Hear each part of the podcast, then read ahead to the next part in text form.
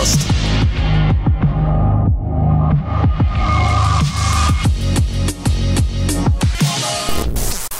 Добрый вечер, дамы и господа. Мы начинаем завтракаст номер 161. И в 161-м завтракасте вы услышите Дмитрия Зомбака, это я. А, Максим Зарецкого, это Максим. Ага. И Тимура Сефилюкова, это Тимур. Это я. Да. Да. Приятно услышаться, а, познакомиться, если вы вдруг нас слышите первый раз. Это подкаст «Завтракаст» про игры, медиа и технологии.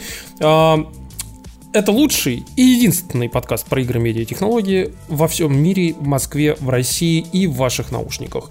Я знаю И- еще как минимум три, но они как бы, ну, такие. Да. Какая разница? Какая да, разница? Понимаешь, есть, есть эпический подкаст, э, редкий подкаст и, э, знаешь, там, легендарный подкаст. Вот наш подкаст легендарный, короче. А Я думал, вы эпический. Ладно. Я лично считаю, что наш подкаст это та шмотка, которая тебе только за крутой ивент выдается и больше никому. Б- Нет, это белая шмотка, которую, знаешь, ты разберешь самом начале и просто забудешь. Хвостов такой, знаешь, который как бы Получил вроде три легендарный. А, Ладно, Weapon Part вещает вам, пацаны. А, Дело в том, что а, Завтракасту занесли. Опять. Так. Классно. На самом деле, а, мы сейчас вам хотели рассказать про прикольную штуку. А, Это компания, на самом деле, которая у нас уже как-то тоже была. А, Это онлайн-школа под названием SkillFactory. Вот. И, э, в общем-то, они сейчас открыли набор на 4 специальности, довольно классные.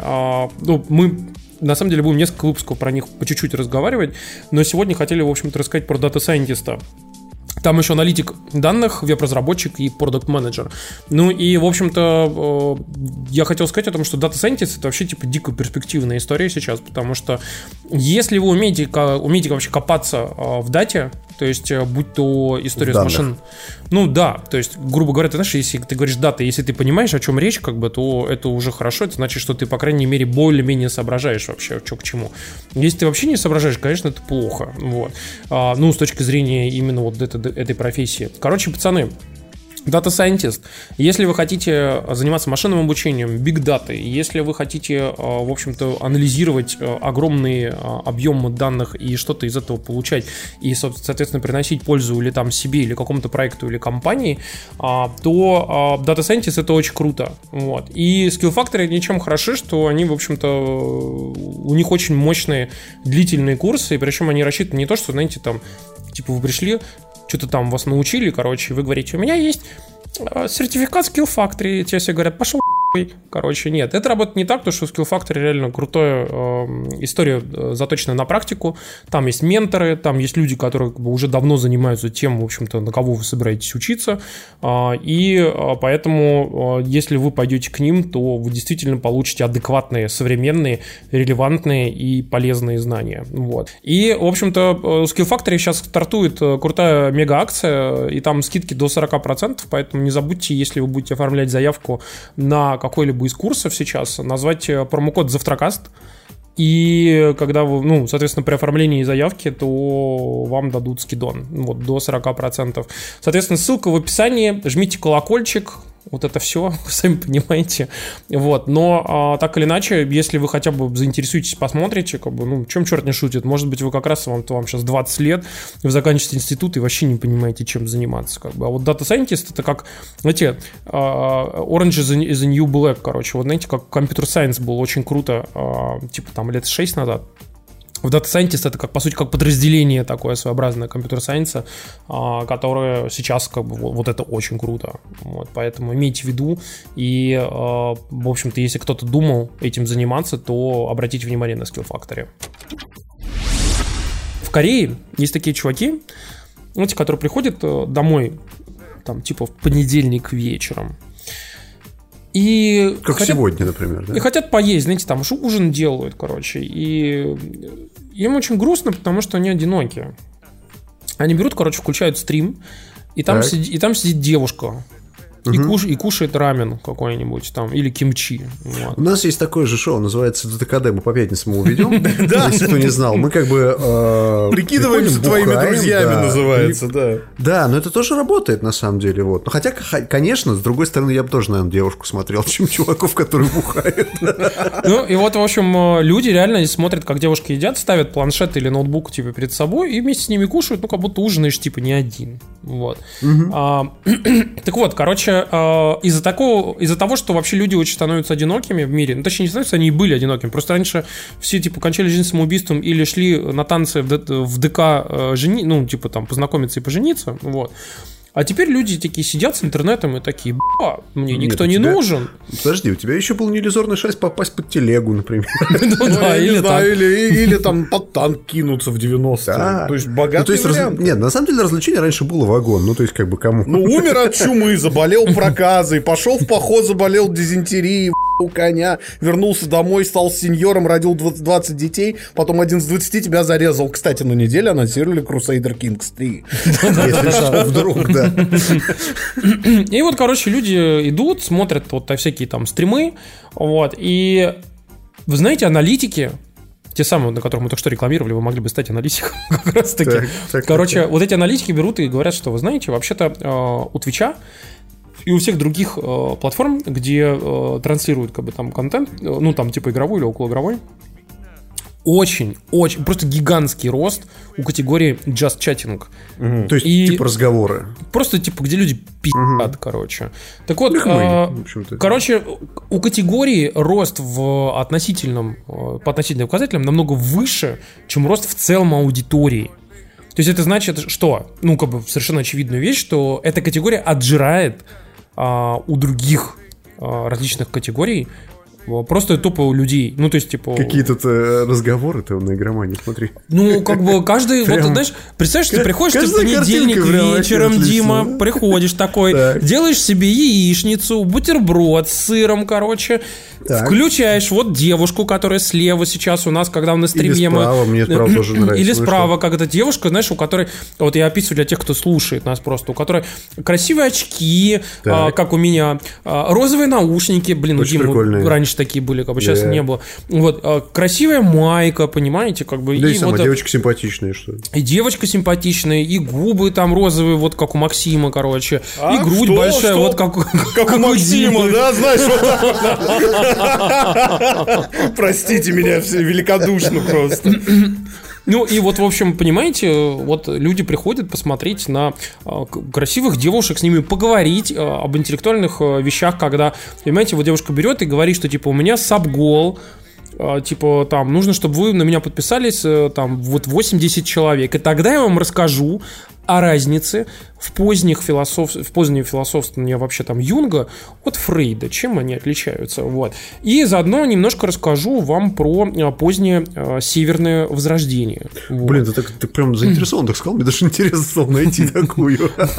Вот. И как бы понимаешь, вот девушка об этом говорит, вот, рассказывает, короче, про Ну. северное возрождение. Вот. Я понял, перестань это делать в эфире, пожалуйста. Если, кто, если кто не понимает, э, ой, в аудиоверсии Тимур сейчас показывает наглядно, как девушка э, заинтересовывает других людей, да. Ну, Вот. И а, я могу сказать, что неудивительно, что люди меньше смотрят там условно какой-нибудь Fortnite или там какой-нибудь, я не знаю, там League of Legends, вот, для того, чтобы посмотреть на девушек, которые рассказывают про северное позднее возрождение. Но ты можешь совмещать приятное с полезным. В чем Я, проблема? я просто советую вам, поскольку я знаю Тимура и его жаргонизмы, типа лупы-пупы, пожалуйста, северное... Как это было? Северное возрождение, ну, вот позднее северное возрождение. Позднее с- с- северное извержение... извер- Что? Семя извержения. Позднее. Подожди, стой. Ну. Теоретически, теоретически, позднее северное возрождение это про, про Северную Корею сейчас вот просто экономическое, так сказать, стрим идет. Ну, то есть, ну, Так, короче, ладно, давайте про северное семяизвержение немножко поменьше, короче. Вот. Ну, спасибо. А, Короче, пацаны, на самом деле тут важный момент с тем, что а, действительно вот эта категория, э, опять же, как бы, ну, по данным аналитиков, вы понимаете, что она отжирает, по сути, других людей.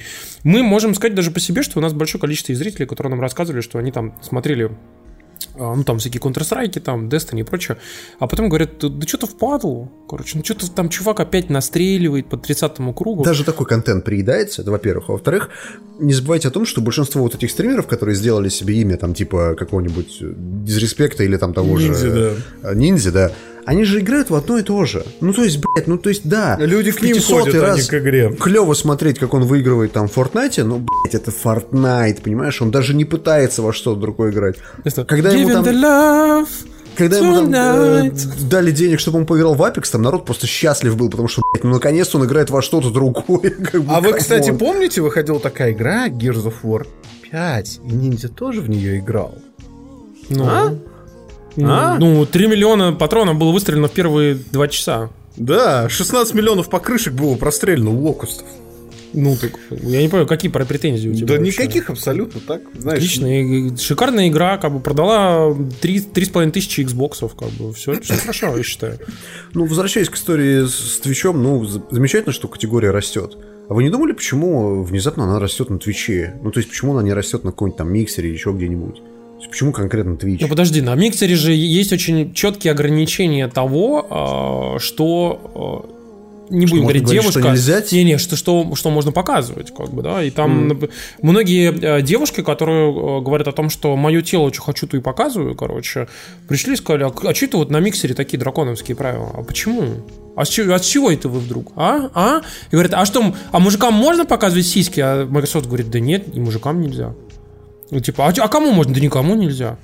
Ну, как это так, типа, ну, вот так вот, короче, типа, ну, там, кушайте на стриме, там, или что-нибудь делайте, про возрождение рассказывайте. Нам хорошо, кстати, напоминают, что э, любой школьник из 90-х ходил к единственному однокласснику смотреть, как тот играет в одно и то же. Да, это были летсплеи нашего детства. Но, кстати, про эти все правила я просто напоминаю, что на, на, на Твиче официально разрешен breastfeeding. Если что. Серьезно? Да.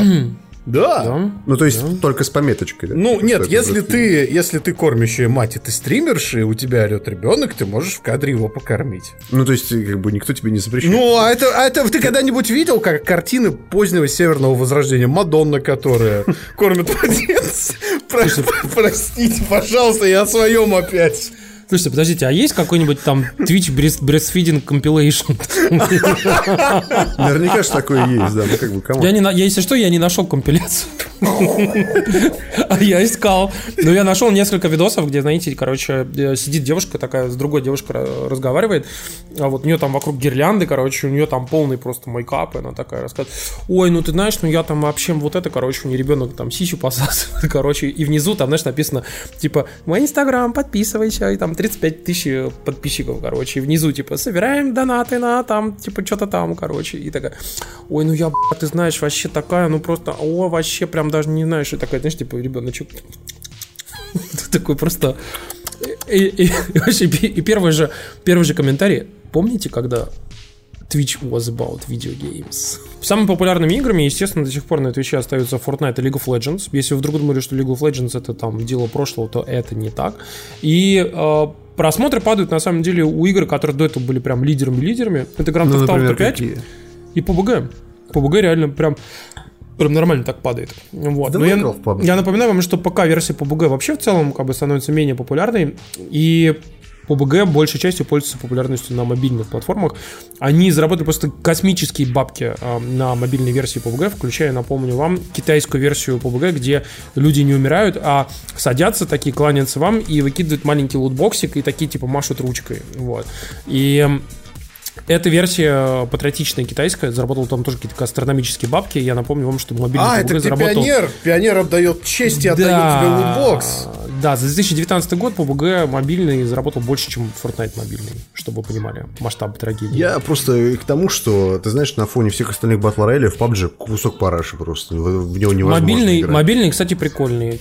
Ну, я про тот ПК. Есть две, есть две версии PUBG. Есть говеная, это та, которая идет на твоем Core i9 с тремя RTX карточками, от 2200 ваттным блоком питания в 36 FPS. И мобильная версия, которая идет на твоем ушатанном Honor 9 э, в 60 FPS. Это не одно и то же, понимаешь? Я не Ну, спорю, я просто к тому, что, мне кажется, ну, есть в жанре натурально лучшие игры. Ну, то есть, тот же самый PUBG проигрывает всему. Call of Duty, Apex, тому же Fortnite, да всему просто. Потому что это игра, которая не развивается вообще никаким образом. Мне добавили новую карту, и на этом все закончилось. Давайте, короче, с одной попытки. Кто у нас а, любит рептилий, а, любит обманывать людей, не любит безопасность, не любит приватность и очень любит деньги? Мы? Да? Я не знаю. Я не знаю, ну то есть ты так подвел, что любой подойдет, ну. Вон, Facebook? Вам, вам уже, да, вот вам уже говорят про Facebook. Действительно, Facebook. Кто еще рептилии может любить, как бы? Ну, как бы, ну что вы? Я. Ну, Дима, Ты сними маску. рептилий? В смысле? Дим, маску сними. Слушайте, говоря про рептилий, тут э, Facebook, э, точнее не Facebook, а BuzzFeed провел огромное расследование. Мы на него дадим ссылку в шоу-нотах. Про то, как на Фейсбуке есть э, такая компания, называется Ads Inc. Это партнер Фейсбука. И она, в общем-то, зарабатывает э, огромное количество денег на чистой воды мошенничестве. Вы помните, на прошлую неделю появился шикарный твит, когда это просто аналогия, да, когда кто-то запостил Mashable, по-моему, видео ультразвуковой стиральной машинки. И все такие начали писать, «Милления- миллениалы изобрели ритону. Ритону. Меня изобрели себя 90-е. я опять Да, да. И здесь, здесь абсолютно та же история, потому что что делал Ads Inc? Он постил в Фейсбуке сообщение в духе Брэд Питт похудел на 68 килограмм, хотя он весит там 67, всего лишь за 6 месяцев, благодаря многоточие. Ты Слушай, ну так это я, я видел это не только в... Это же тизерные них, сети, да, это они же- есть вообще везде, по-моему. Я это видел с, с конца 90-х, кому? Но это, это, это появилось именно как большое явление в англоязычном Фейсбуке. И Господи, дальше какие проис- там древние все. Вот я иногда сижу и думаю, то есть то, что у нас было популярно а, в Рунете, там типа чат Кроватка, там типа э, знакомство, это все перекочевало в Тиндер там спустя 10 лет. Не, нет, это совсем другая история, Ну, я просто, я его триггерую, конечно, специально для того, чтобы пошутить. Ну, come on! Ну, вот. Или то же самое с кликбейтами. Ну, то есть все, суперзвезда офигела, когда узнала, что... Ну, троеточие, ну, то есть... Я, кстати, реально вспомнил момент, когда у меня друг уехал в США, короче, и там у него был нормальный интернет, а у меня не было интернета. И мне специально отец, короче, притащил с работы э, какой-то непонятный вообще модем 56к. Э, И, короче, я купил себе карточку Ролла, и мне друг такой, короче, пишет э, имейл говорит, если хочешь нормально поговорить, короче, приходи вот сюда. Я смотрю, а это ссылка на чат на сайте Земфиры. И, и по классике там должен быть не чат, а гостевая книга. Нет, блядь. там именно было чатовые комнаты, и он, короче, создает комнату и такой, типа, ну чё, чё, как там, как в школе, короче, я такой, да ладно, нормально, там Никито, Никитоса выгнали, такой. Вы, вы- вы понимаете, что... Я, кстати, вспомнил про гостевые книги. Понимаете, что целое явление гостевых книг просто пропало? А, ты знаешь, нет формально нет, потому что частично формат гостевой книги на данный момент выполняют комментарии на сайтах. Вот, например, под статьей на DTF комментарий это и есть формат гостевой книги. Ну, то Понимаешь, есть, э, ты знаешь, это не гостевая книга. Комментарии на ДТФ очень часто это формат исследования для психиатра. Ну, ладно, не будем. Слушайте, возвращаясь к Cats Inc. а, Механизм там работал следующим образом. Вы переходили а, вот по этому тизеру, а дальше творилось, а, знаете, по американским меркам некая дичь. У вас был сайт, который полностью копировал дизайн какого-нибудь известного СМИ, например, Fox News. Так. И статья утверждала, что вот такая-то знаменитость рекомендует попробовать вот такое-то лекарство. И это лекарство, типа, вызывает э, негодование большого, больших фармакологических компаний. И вам предлагалось п- получить бесплатную 30-дневную подписку на это лекарство, вы вбивали туда все свои данные, а потом вы от этой подписки не могли отказаться очень просто. То есть подписка Так. была выстроена таким образом, что от нее было почти невозможно отказаться. И э, самое интересное, что основной аудиторией вот этой тизерной сети, на которых зарабатывали просто огромное количество денег э, эти скамеры, это были бумеры. То есть те самые, про которых все мемы сделаны. Ты знаешь, есть... я могу тебе сказать, что вообще э, большая часть людей, которые покупаются на всякие там рассылки и прочее говно, это ну, взрослые старики, на самом да, деле. Да, да, сказать... 50-70 лет, чтобы вы понимали. Если даже, ты знаешь, отойти потихоньку от Фейсбука как бы и вот этих всех схем, то я могу сказать, что э, количество схем, которые сейчас проводятся с кредитными там и всякими дебетовыми картами, когда звонят пенсионерам и говорят, что вот у вас сейчас вот крадут деньги, давайте быстрее сообщите, вот сейчас вот в смс вам придет код, вот мы прям вот сейчас спасем ваши бабки, они называют, у них, естественно, воруют тут же деньги. Вот. И, как бы, и э, я, я реально, я своей бабушке, вот каждый раз, когда появляется новая схема, э, от, вот от, как, как вынуть бабки, типа, из пенсионеров, я каждый раз э, пересылаю бабушке, звоню ей и убеждаю, что она реально осознала и поняла, как это делают. Вот, и каждый раз просто говорю, нет, ты должна пойти. Она говорит, ну кто мне? Я говорю, вот, вот каждый, каждый из них так и говорил. Кому я нужна? Угу. Зачем вот, вот ко мне, почему никто ко мне не придет? Я говорю, вот каждый из них так думал. Каждый просто. А потом к ним берут и приходят. Вот так вот. Поэтому я реально, вот, пожалуйста, соберите все схемы, а, которые вы знаете, а, как там, типа, звонят и просят код сказать там. Или там, типа, говорят, а, берут, пишут там письма. Или приходят там вживую как-нибудь. Или еще что-нибудь в этом роде.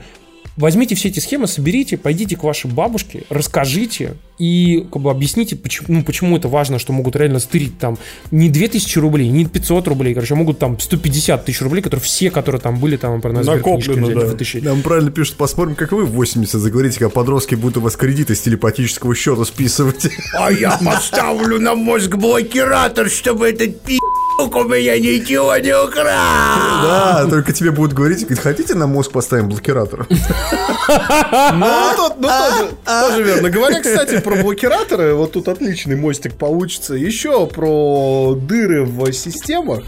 Помните такую замечательную компанию? Кстати, микроволновку сегодня от них купил. Отличные микроволновки делают, называется Samsung. И э, Samsung это замечательная компания, у них действительно классные стиральные машины, классные э, микроволновки, шикарные аппараты для производства кимчи они такие делают. Но как-то у них со смартфонами в последнее время не заладилось. Вот Galaxy S10, как оказалось, может разблокировать абсолютно любой желающий. А там ну. ультразвуковой а, датчик отпечатка пальцев стоит под экраном. Ну, потому что Apple лохи, они, ну, они не могут они, такие Они взяли ставить. за каким-то хером, запатентовали все, что можно, и приходится да, изворачиваться. Да, да, ну. какой-то Face ID, говно это. Подождите, подождите, пацаны, вы немножко как бы сейчас вот как бы хейтите на пустом месте. Дело Почему в том, что... на пустом месте? Подождите, Погоди. логичным развитием вообще Touch ID является э, датчик под дисплеем. Говорят по всем слухам, что в iPhone 2020 тоже будет стоять датчик пальца, короче, под дисплеем. И вот тогда посмотрим, как вы будете там, короче, вот, вот ну это вот все за, говорить. За, за, защитной пленочкой посмотрим, э, как оно будет обходиться. Galaxy S10 можно разблокировать, просто наклеив на него защитную пленку, и он будет автоматом воспринимать защитную пленку, как ваш отпечаток пальца. Больше всего не понравилась реакция Samsung, которая сказала, что а вы знаете, мы специальным апдейтом сейчас отключим отпечаток пальца. И разблокировку лицом тоже отключим. И отключим, короче, все, кроме введения пин-кода. Угу. И, и пожалуйста, ключа. И, пожалуйста, сделайте свой, свой пин-код больше, чем 6 цифр. Вот. И все такие сказали, а, подождите, как бы мы купили вот устройство за там тысячу долларов, чтобы у нас работал только просто пароль. Они такие, типа, мы скоро выпустим апдейт, который все это нивелирует, короче. Давайте, пацаны, отсчитывать дни, когда этот апдейт в итоге выпустят. И такой Тим Тимур. Счетчик пошел, Samsung.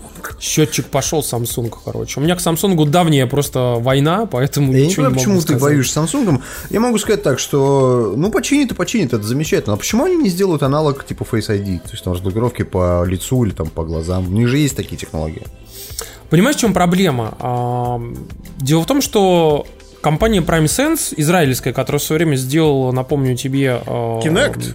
Kinect, да, короче, и делала а, системы распознавания рельефа для бомбардировщиков израильских. вот. А в Израиле Короче... все так, знаешь. Там, в принципе, мы сегодня проводим детские утренники, а завтра у нас в Цахале корпоративные билды.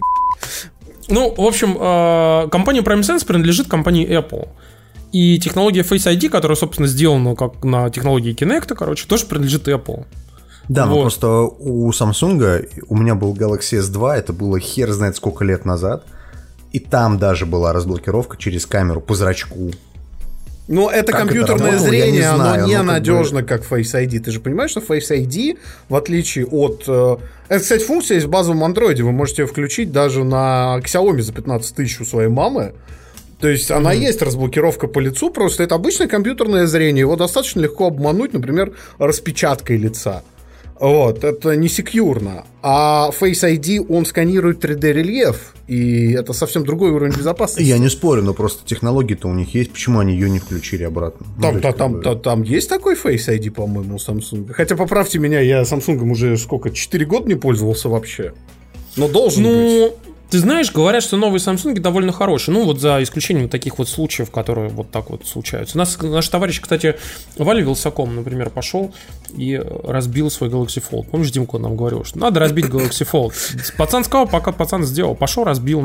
короче. А, у него есть уже видос? Я посмотрел. Да, пом- короче, помнишь, он ну, как раз нам тогда рассказывал, типа, ну, короче, он его разбил, и я тут поговорил с представителем Samsung и говорю, типа, вот смотрите, пацан-то разбил ваш Samsung.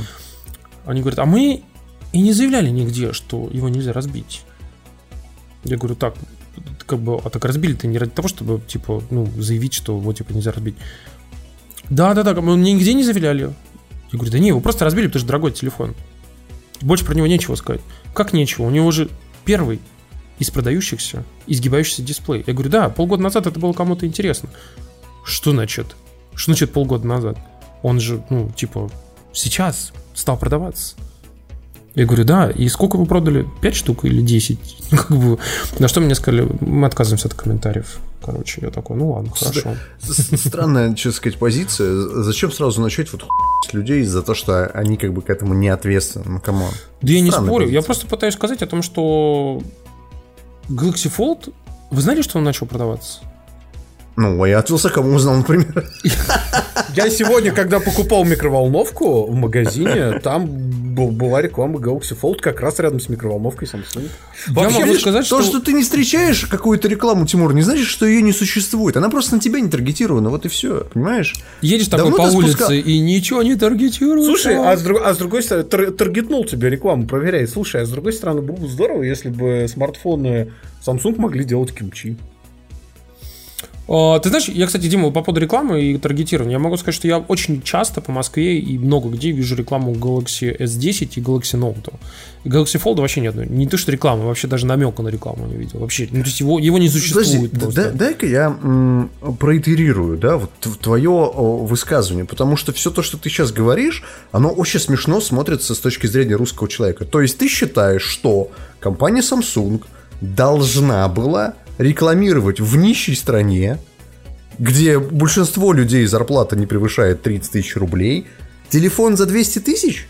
Это должно было происходить? Но, А, Дим, Таргетируясь, извини меня, на кого? Ну, Дима, э, ты же в курсе, на 5 что- человек? Дим, Дим, подожди-ка. То есть, когда я еду по дороге и вижу рекламу а, Porsche Pro Max? Cayenne, Porsche Cayenne, короче, да, там стоит типа за 130. 6 миллионов рублей, или когда я вижу там типа Mercedes GLE рекламу, там, у которого 5,9 миллионов рублей стартовая цена, это как бы нормально. А как- Сравнение некорректно. Поч- поч- Объясню, подожди. почему.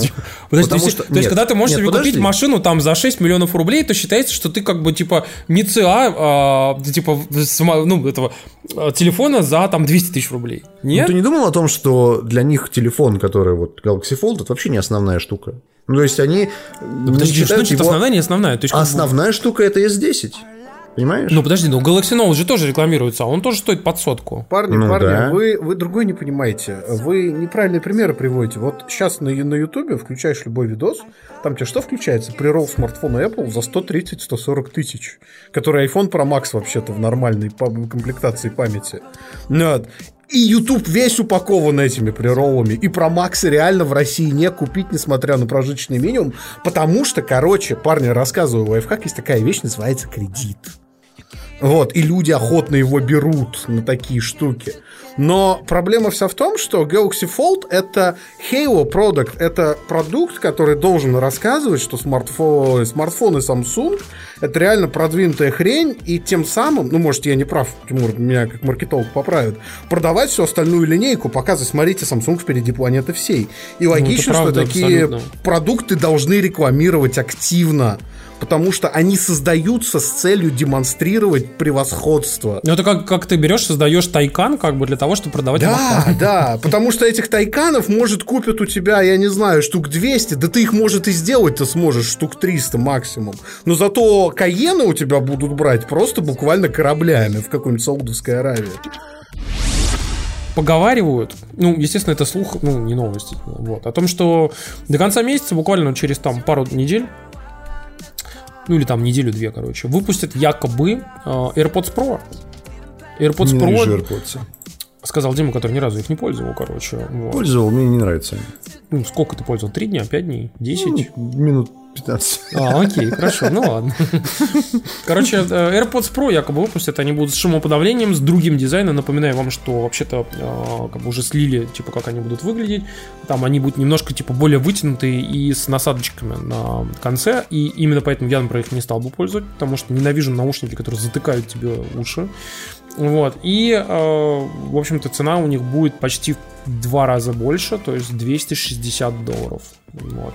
Что, ну, как бы, учитывая... Кстати, я напомню, что на AirPods, которые с э, чехлом зарядки, который беспроводная зарядка, они стоят дороже, не 150 долларов, они, по-моему, 180, что ли, долларов стоят, или даже 200.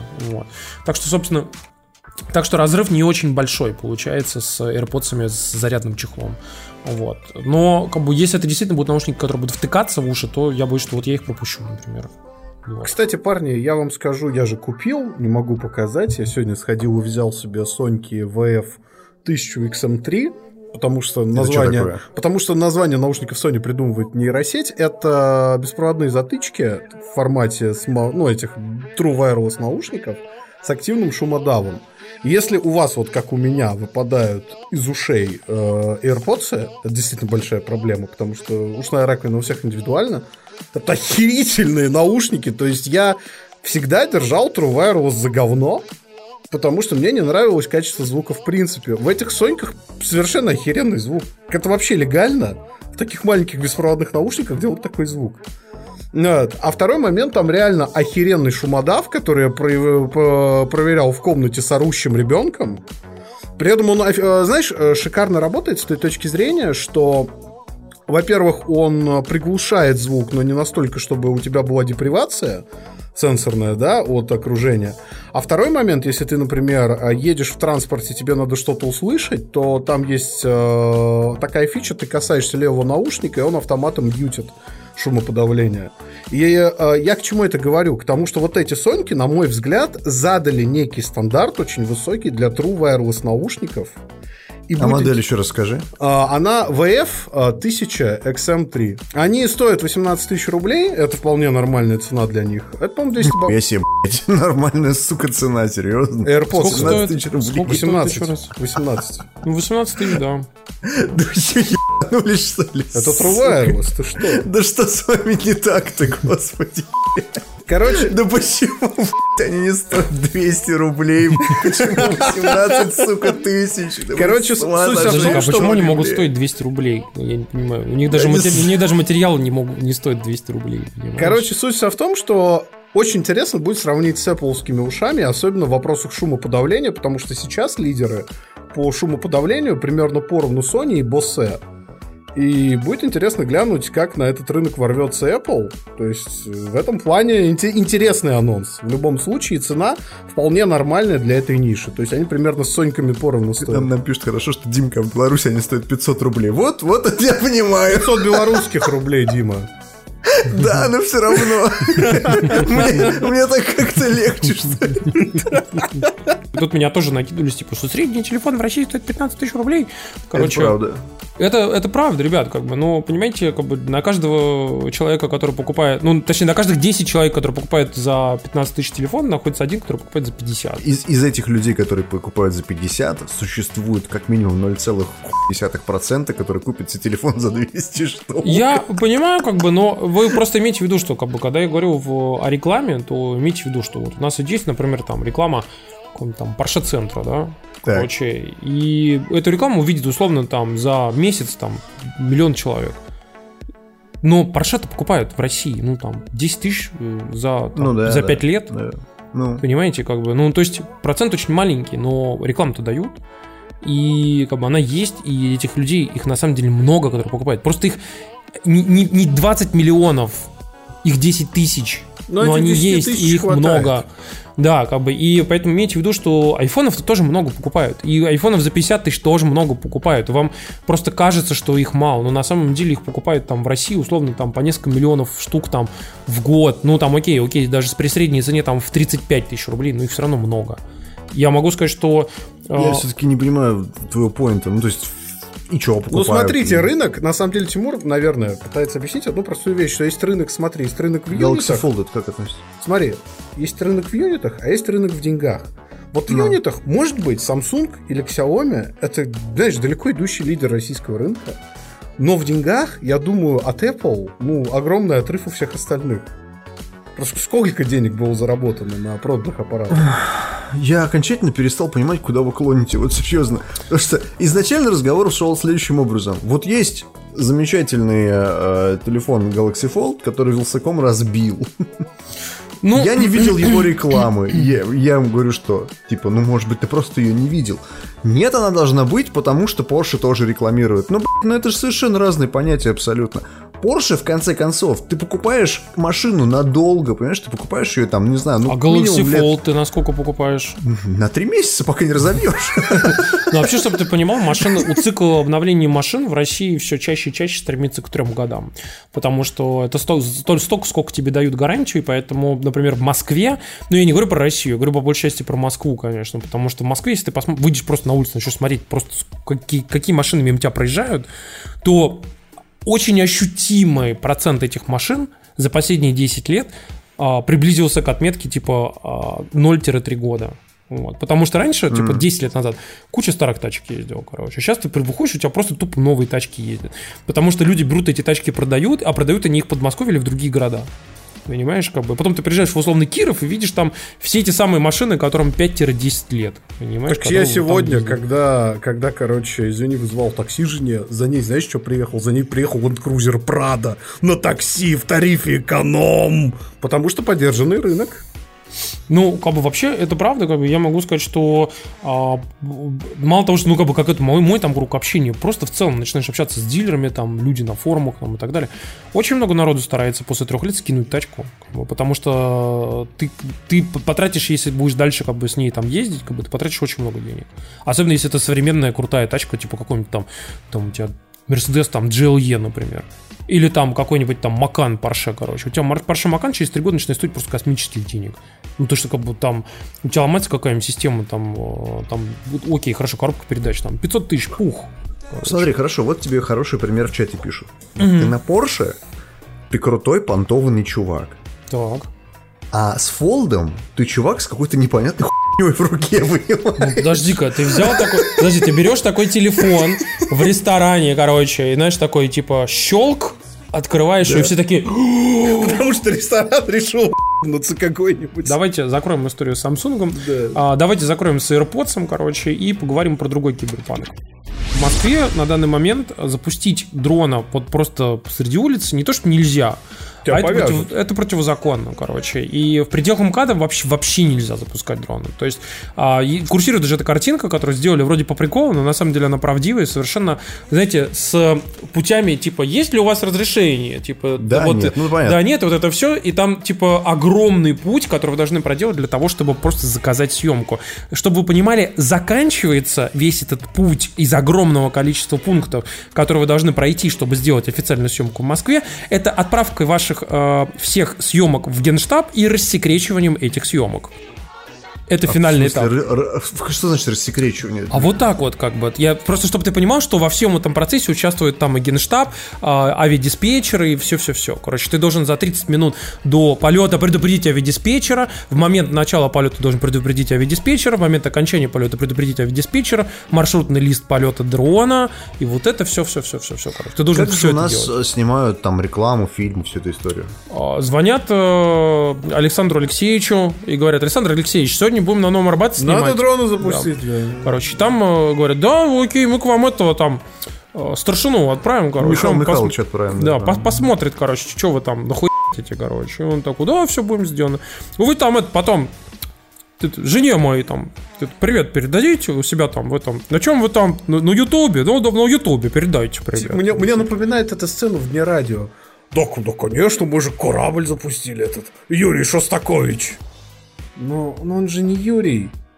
А, я же говорил, надо было его назвать либо сметливый, либо смелый. Нет, им повыебаться надо. Короче, а, ну, соответственно, для того, чтобы обеспечивать этот порядок и типа всяких, знаете, хитро чуваков, которые летают с дронами, ловить, потому что напоминаю вам, что не все дроны, например, управляются с помощью GPS, а есть FPV дроны, которые ты просто, вы, вы просто взлетаете им и просто им управляете. То есть вам не нужны какие-то автоматические системы управления этим. А автоматические системы, напомню вам, что, что все чаще и чаще глушатся. Вот, там типа, например, GPS-глушилки стоят. И что делают? Э, ФСБ постепенно э, начинает вводить различные новые системы, которые э, как раз-таки будут там воевать с дронами. И вот тут нас вот глава ФСБ предупредил в том числе о том, что ну как бы нельзя же, чтобы снимали, знаете, там дачи там или какие-то места неправильные. Поэтому они придумали довольно, ну, кстати, это правдивая довольно штука о том, что эм, можно с помощью дронов устраивать теракты.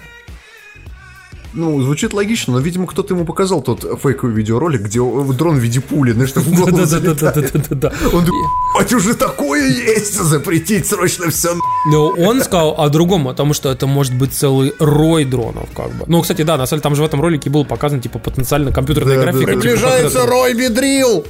Да-да-да-да. Короче, Рой может пойти и в тебя. Вот. Если не один, так другой. Вот. Но а, я могу его понять отчасти, кажется. И, кстати, тут в чем прикол, что на самом деле в Москве сейчас тестируется система а, поиска и локации дронов. И она называется, как и все российские названия, она максимально короче, чуваки, она называется енот. А на логотипе там Рокет Ракун, короче, да? Это знаешь, как в этом... э, помнишь Бэтмен, Бэтметал, который делали на Ютубе? И там типа I'm good, you're not. И енот такой. You're not. Но вообще, если ты Ну если ты возьмешь, короче, и введешь в гугле дрон системы енот, короче, то ты можешь увидеть, в общем-то, как это выглядит. ой, ой, ой, ой, ой, ой, прям хочу, хочу посмотреть. Сейчас, сейчас, подождите, дайте. А. Короче, система енот выглядит как типа комплюктер, а, такой локатор. А как прям, писать типа, систему енот, так и писать? Ну, берешь слово дрон, там, система енот. Короче. Дрон, система енот. Да, там даже фотки есть, на самом деле, как это выглядит. Такой, типа, мониторчик. РЛС монитор- енот, господи.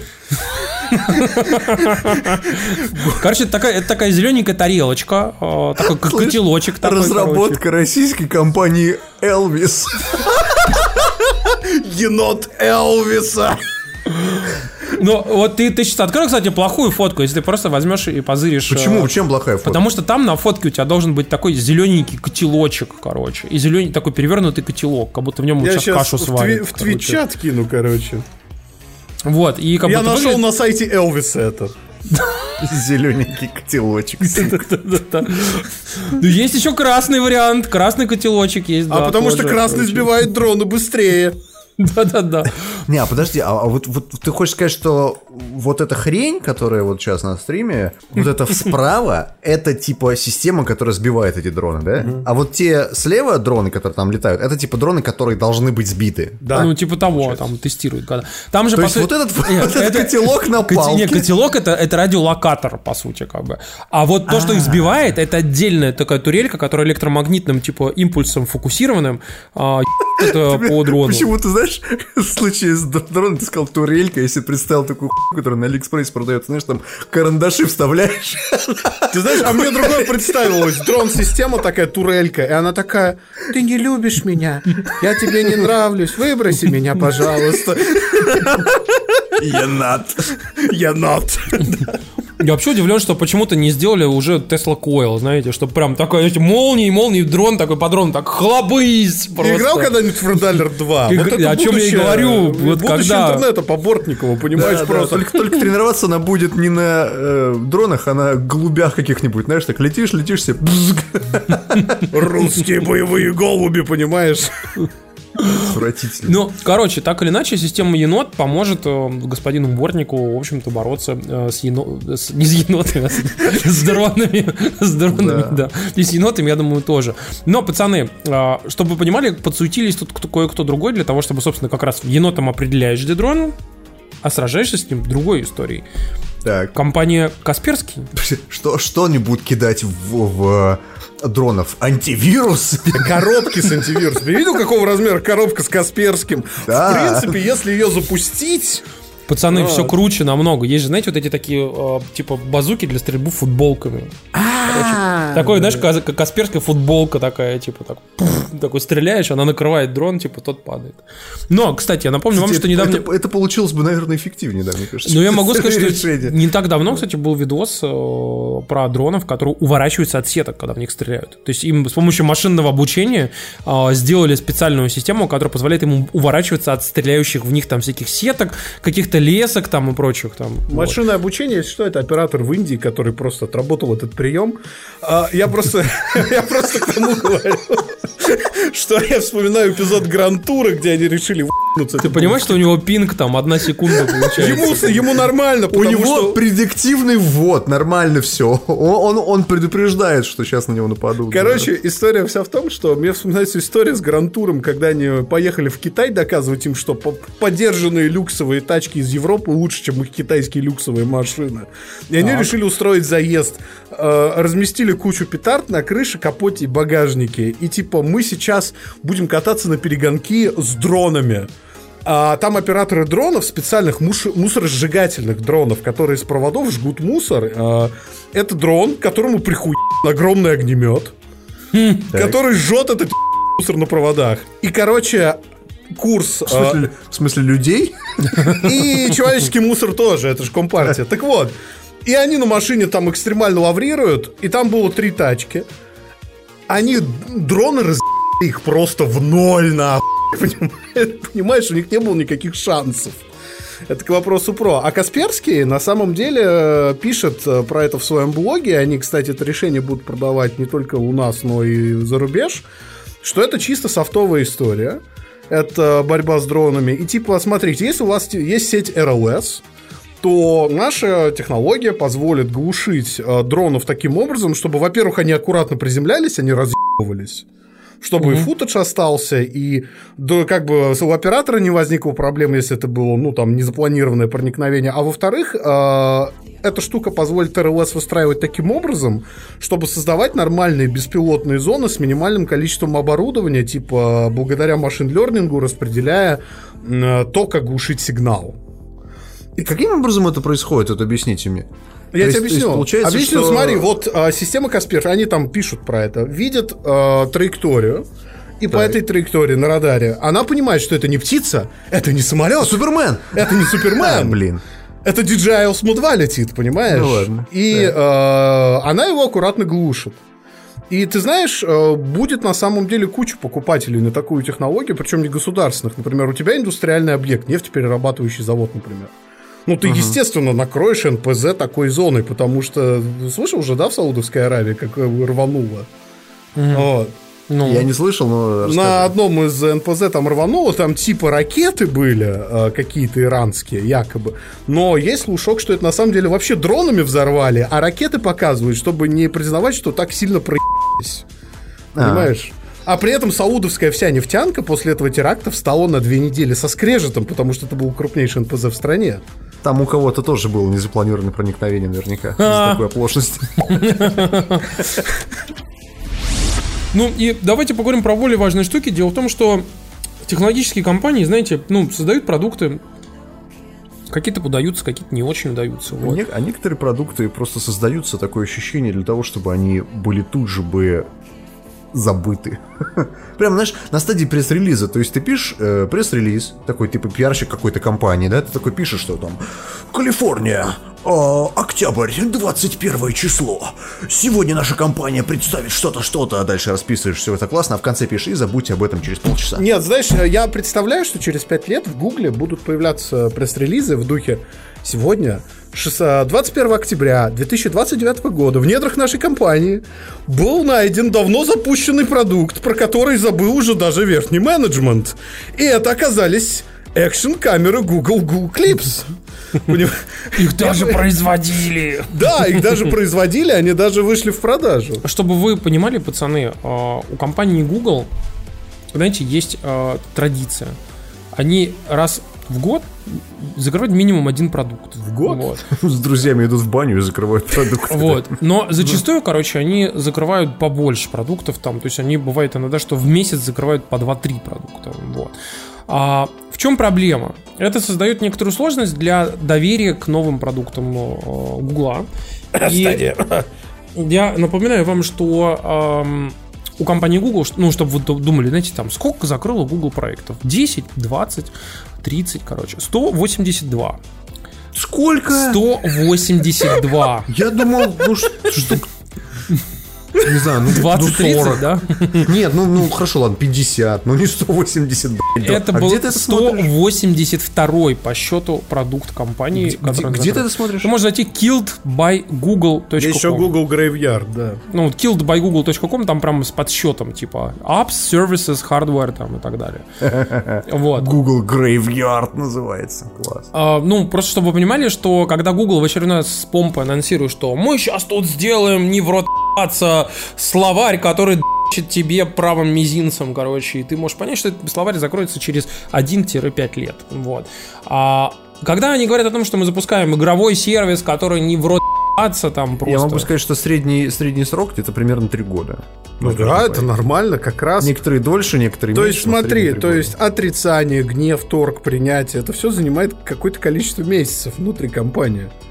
Блин, я видел Google Reader, мне стало грустно. И не тебе одному. Слушайте, с Google, Clips вообще очень смешная история. Я когда писал новость на Завтракаст, я вкинул ее в нашу соцсети, и самый популярный реплай, единственный реплай э, по содержанию «А что такое было?»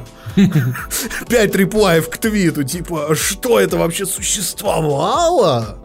Ну да, например, Hire by Google. Ты знал, что Hire by Google типа закрывается э, вот в сентябре 2020 года? А? Ты А? знаешь, я А? от тебя А? сейчас узнал, что он существовал. А Follow Your World, который закрылся в 2019 А? А? Знал? Нет? Вот я тоже не знал. Смотрите, тут просто, просто интересно, что закрыл Google в этом году.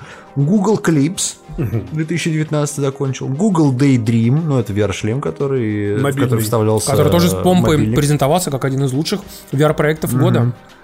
YouTube Lean Back. Что такое YouTube? А, оптимизированная версия YouTube Мгм. Для тел- теле- э, телеков, короче. Мгм. Такой типа откинулся и зыришь. Follow Your World, вообще не знаю, что это.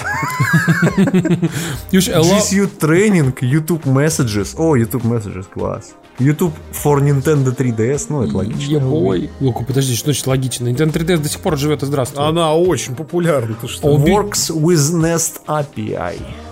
Это. API Nesta, это их термостат. Nest это их Google термостаты и другие всякие домашние штуки. Что такое Google Trips? Ты планировщик твоих путешествий. Э, Google Jump, господи. А, сначала Google Trips, а потом Google Jump. Я, я чувствую, что тут какая-то история, понимаешь? Google Jump was a cloud-based VR media solution. Ты знаешь, вот честно сказать, когда ты говоришь про cloud media solution, Это уже автоматом. это- и еще добавляешь слово VR, я почему-то думаю, что там симулятор того, как ты с крыши прыгаешь. от Нет, это просто, понимаешь, сериал «Кле- «Кремниевая долина». Это набор базвордов такой. Ты что, назвал нашу компанию хуй? Хуй ты ее так назвал. Вот примерно то же самое. Блок компас, Орeo какой-то. Блин, что такое Орeo вообще? Mobile App allowed users Bungalow. А, понятно. Bungalow Орео это печеньки, Ясно. вкусные очень.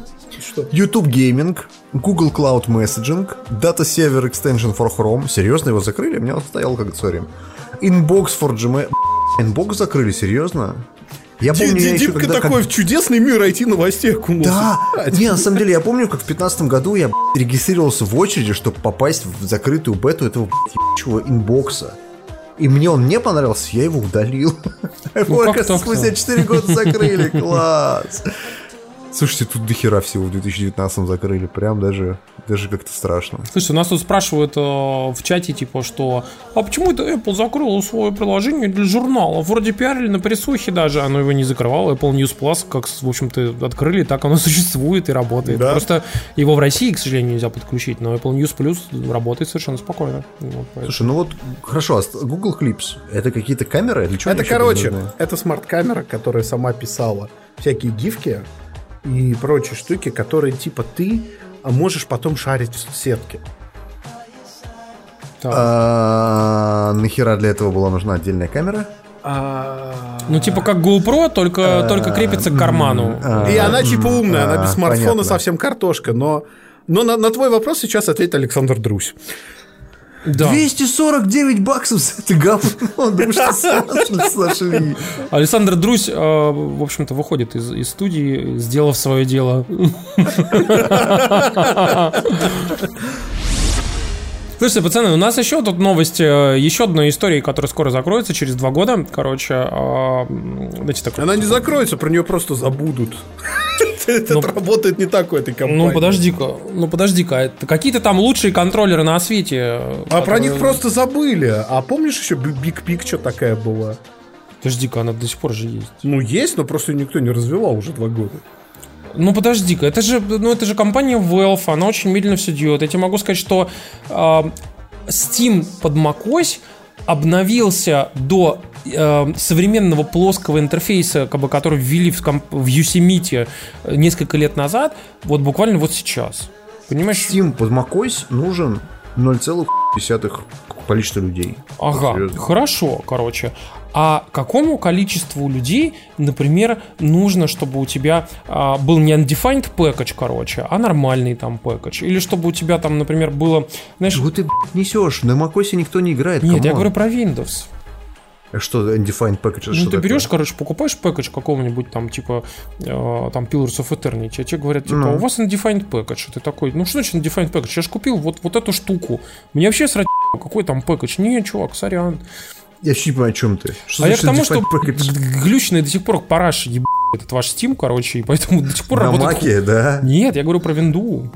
А что не так на винде-то? Я же тебе только что рассказал, что, например, спокойно у тебя может быть undefined package, у тебя не Впервые запускается. слышу об этой истории вообще. Вы далеко ходите. Вот я периодически использую Иври, а, потому что смотрю VR-порнуху и немножко играю. Мне не стыдно в этом признаться. И- Извини, с чем ты играешь, когда смотришь VR порно? Вот, а, давай не будем. А, на этот вопрос не будет отвечать Александр Друзь.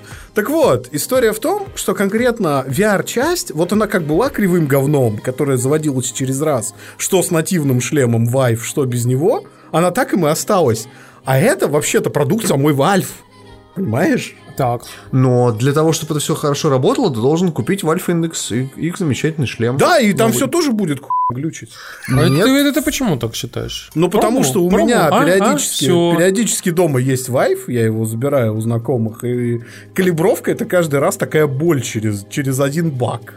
Да, потому что тебе говорят, что покупай Valve Index. Зачем тебе HTC-шный говно? Короче, э, возвращаясь, э, за- запустили сте- Steam Remote Play Together. Что это такое? Это если у вас есть игра, где есть а таких игр не очень много. а нативный локальный мультиплеер на одном ПК. Вы можете с другом через интернет играть в локальный мультиплеер, словно вы вдвоем играете за одним компьютером. Словно у Ну, вас это то, есть что было друзья. на PlayStation называлось передать... Контроллер, да. Почему у меня все нахуй по Микаковскому, а не на русском? А должно быть на каком? Steam. Это Казахстан. Нет, ты посмотри, ты посмотри. Казахстан, ты посмотри. да? Заголовок на русском, все остальное... Представляем новую функцию службы Steam. Дуки к 4 можеших раздриві пужи. Понятно. Теперь момент какой. Поддерживаются игры с пометками Local Co-op, онлайн-мультиплеер и сплитскрин. То есть, в принципе, это то, что называется SharePlay на PlayStation, по большому-то счету. Ну, а ты давно уже там работает. Вопрос, как будет с задержкой, потому что локальный стриминг по Steam Link был далеко не идеальным, честно вам скажу. Ты знаешь, я могу сказать, что, кстати, контрпример, у меня куча друзей играли со Steam Link, не локально даже, короче, а настраивая, типа, ну, виртуальную сетку, играли... Камач как он. э, играли реально через, э, ну, там, с другого, ну, как Remote Play, типа у PlayStation, вообще с другого конца света, и говорили, что вообще Steam Link работает неплохо. Ну, Вот. упирается в локальную сеть, на самом деле, как всегда, нулевой километр. А второй Мгм. момент это, конечно, насколько сильно и быстро Valve на это забьет. То, что Valve на это забьет, сомнений так-то больших нет. Вот. э, Но все равно функция прикольная. Но это, понимаете, это еще не все новости от компании, которые очень заинтересованы геймингом. Здесь другая облачная история, совершенно восхитительная. Вот мы, знаете, столько распинались про Google, а самая классная новость это то, что, помните, у Гугла был контроллер для стадии, который через Wi-Fi напрямую подключается к серверу, ну, потому что э, исчезает input, lag между контроллером и компом и серваком. И вы играете прямо через контроллер э, с вашим облачным сервером. Так вот, на старте этой функции не будет. Более того, на старте контроллер будет исключительно проводным, в том числе на телефоне. Слушай, ну не успели доделать, что тебе, как бы, тебя что ли? Иди покупай, блядь, уже. Вы заметили, как все, абсолютно все переезжает в облака? Скоро у нас будет, как знаешь, как это... Облачный компьютера у тебя... э, Во-первых, да, во-вторых, у тебя будет вместо компьютера просто экран с, с, э, батарейкой, типа iPad какого-нибудь. Все, все, все, что тебе нужно. Но проблема в том, что iP- iPad становится уже настолько мощным, что он, ну, как... Он как- локально как- скоро будет. Как средние, как средние руки, как средние руки, там, типа, Ноутбук. как бы уже такой ноутбук, да, как бы, поэтому это немножко не очень корректное сравнение. Ну, короче, просто я все это к чему, что а, да, облака облаками, короче, вот э, Google там немножко не поспевает, но что интересно, на пятки наступает, э, в общем-то, Sony? стадии Sony, потому что они запатентовали э, DualShock, который как раз-таки технологию у Google Stadia. У них будет DualShock, который будет напрямую подсоединяться к э, сервакам для того, чтобы как раз-таки работать с э, PlayStation Now.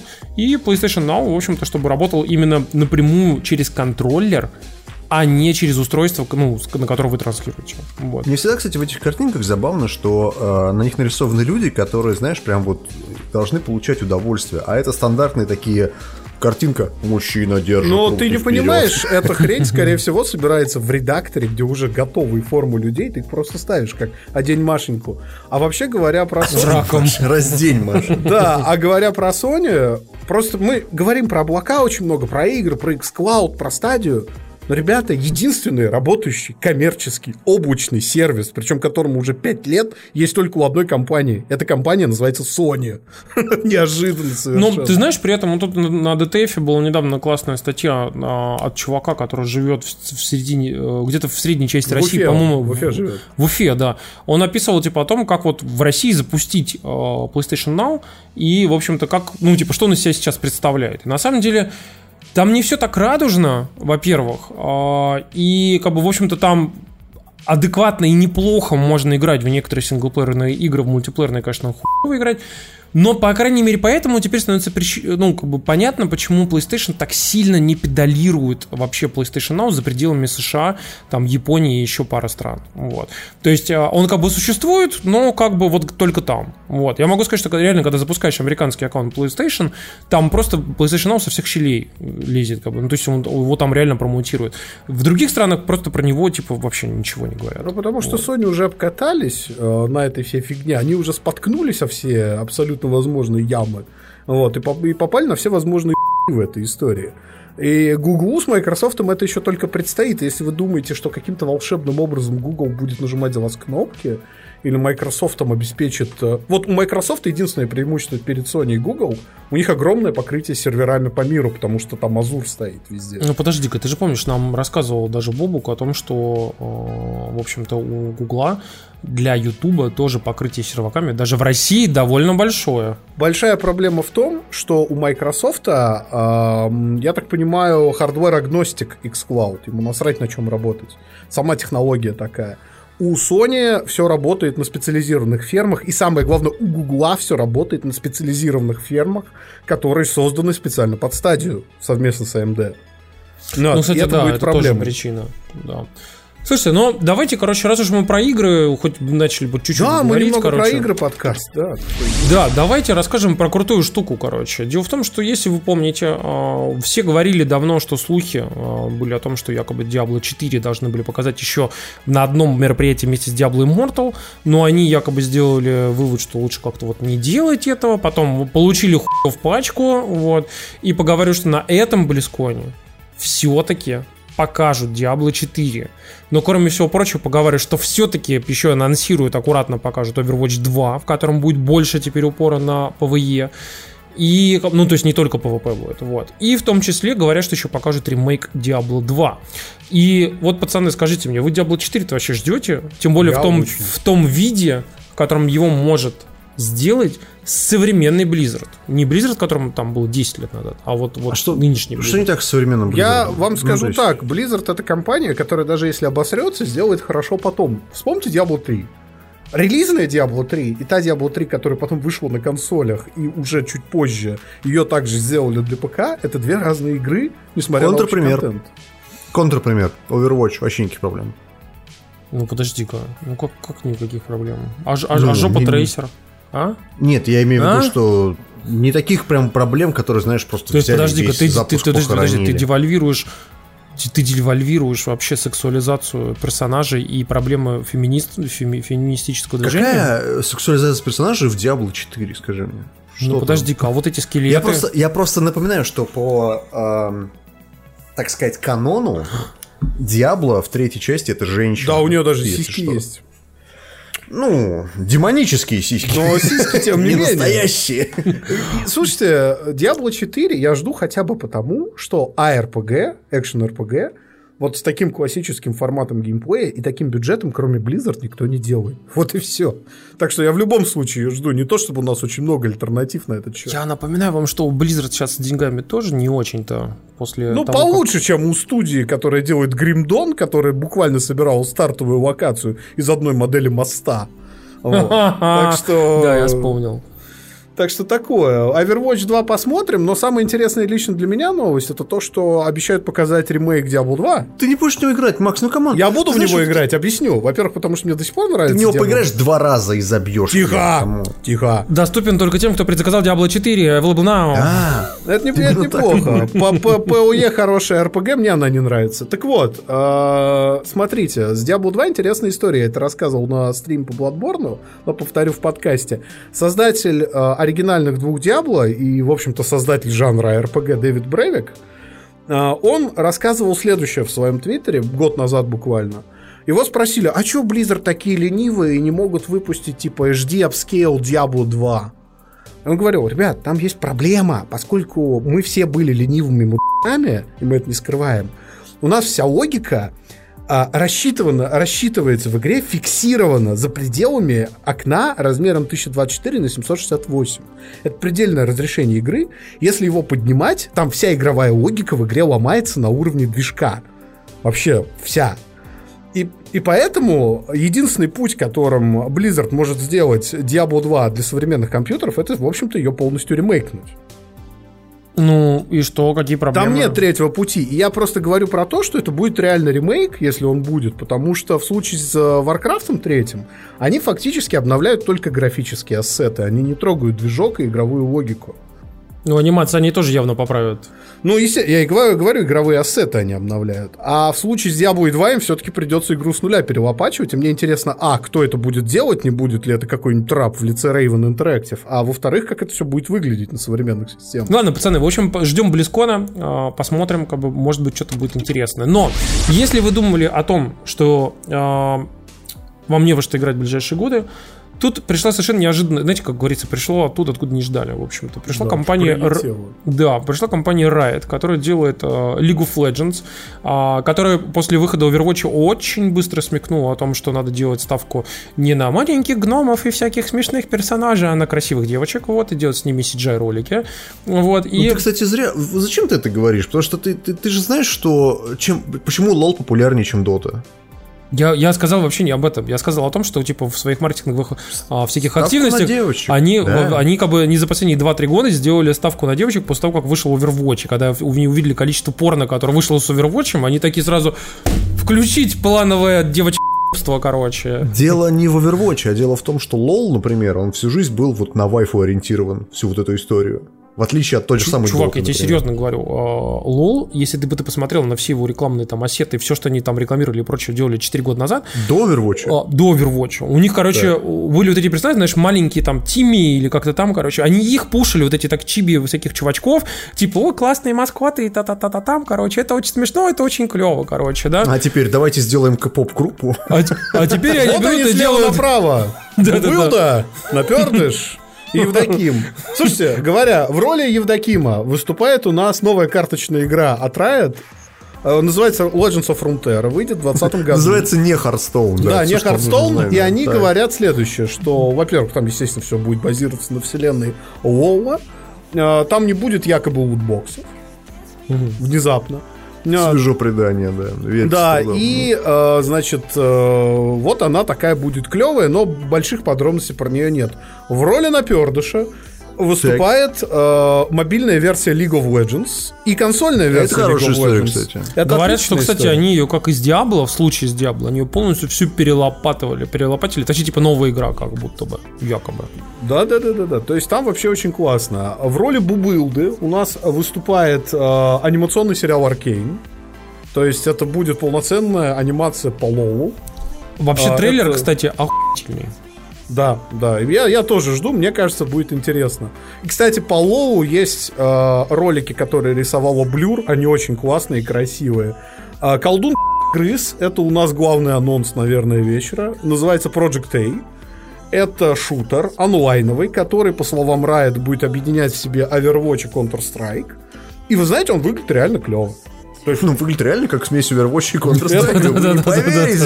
Да, он ре- реально выглядит, как они говорят, и очень классно. Короче, skill-based, абили- э, skill-based and ability-based шутер. Вот. Да? Ну, обилки и э, персонажи это понятно, но они еще говорили в ролике о том, что очень важна точность стрельбы. Ну, то есть, Да. как, как просто в. Counter-Strike.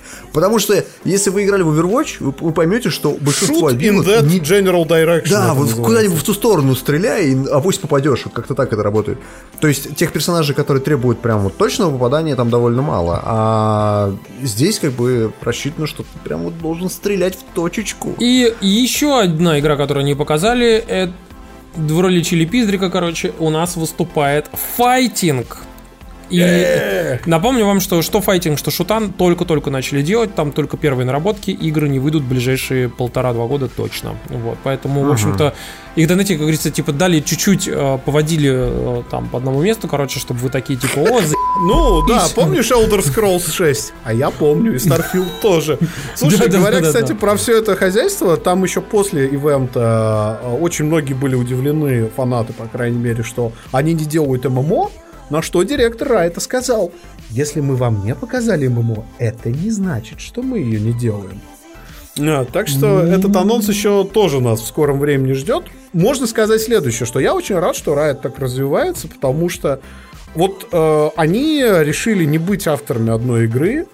У них есть большие инвестиции от Tencent. Кстати, да, не, не шутите про Хонг-Конг на стримах по Лолу. И Вот. Винни-Пуха, и Винни-Пуха там точно не будет.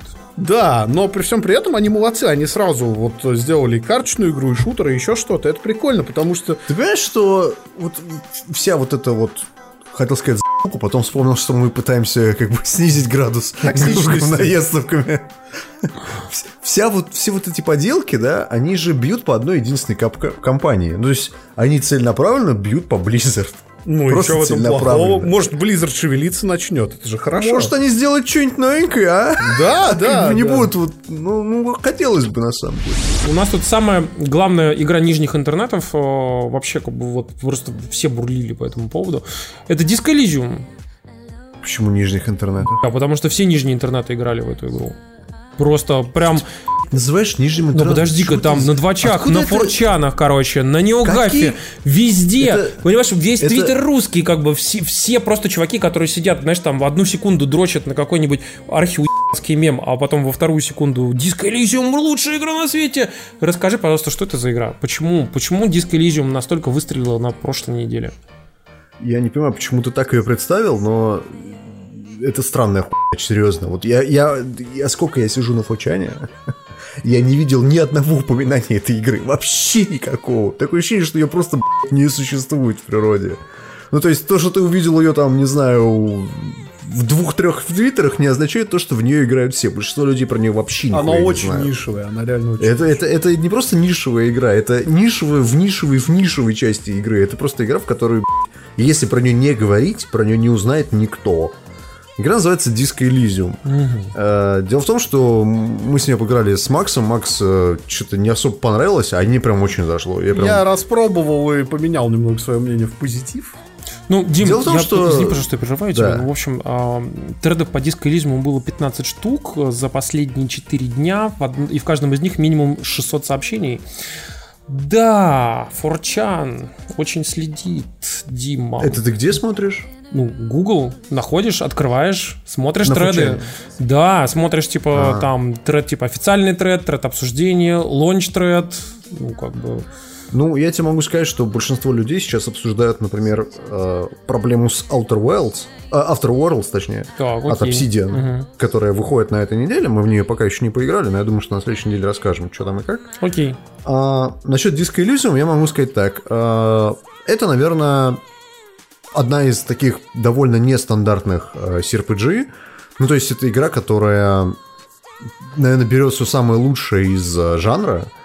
И она очень сильно похожа на Planescape, да. Но только Planescape все-таки там была боевая система пошаговая. А вся суть Disco Elysium в том, что там нет вообще никакой боевой системы. Абсолютно нет. Там нет никаких боев, там нет ничего. Там есть своеобразные боссы, можно их так назвать. Но абсолютно все, вся коммуникация в игре происходит э, путем общения. То есть ты разговариваешь с чем-то. И э, одна из основных фишек э, этой игры это дело в том, что ты как бы просто ты играешь за детектива в неком вымышленном мире, э, который нечто среднее между, скажем так, э, американскими 50-ми и э, французской, фр- французской там революции типа того. Причем там, там такой достаточно своеобразный лор, то есть я такого лора еще не видел нигде. Ну, что-то между, между- то есть между вот между этими двумя вещами. И ты играешь за детектива, который просыпается в отеле абсолютно полностью наглухо бухой. То есть у тебя первое начало, начало игры начинается с того, что ты из темноты, искать из э, несуществующего нигде должен собрать себя по кускам, понимаешь? Чтобы твоя личность могла проснуться, встать и проснуться, типа того, на грязном полу заблеванной квартиры. А, И, собственно говоря, вот так- такой, знаешь, я бы назвал это неонуаром, но это не неонуар, то есть это не не киберпанк, там не, не, все, не вся вот эта история, а скорее просто обыкновенный нуар, просто в таких не очень, скажем так, э, привычных декорациях.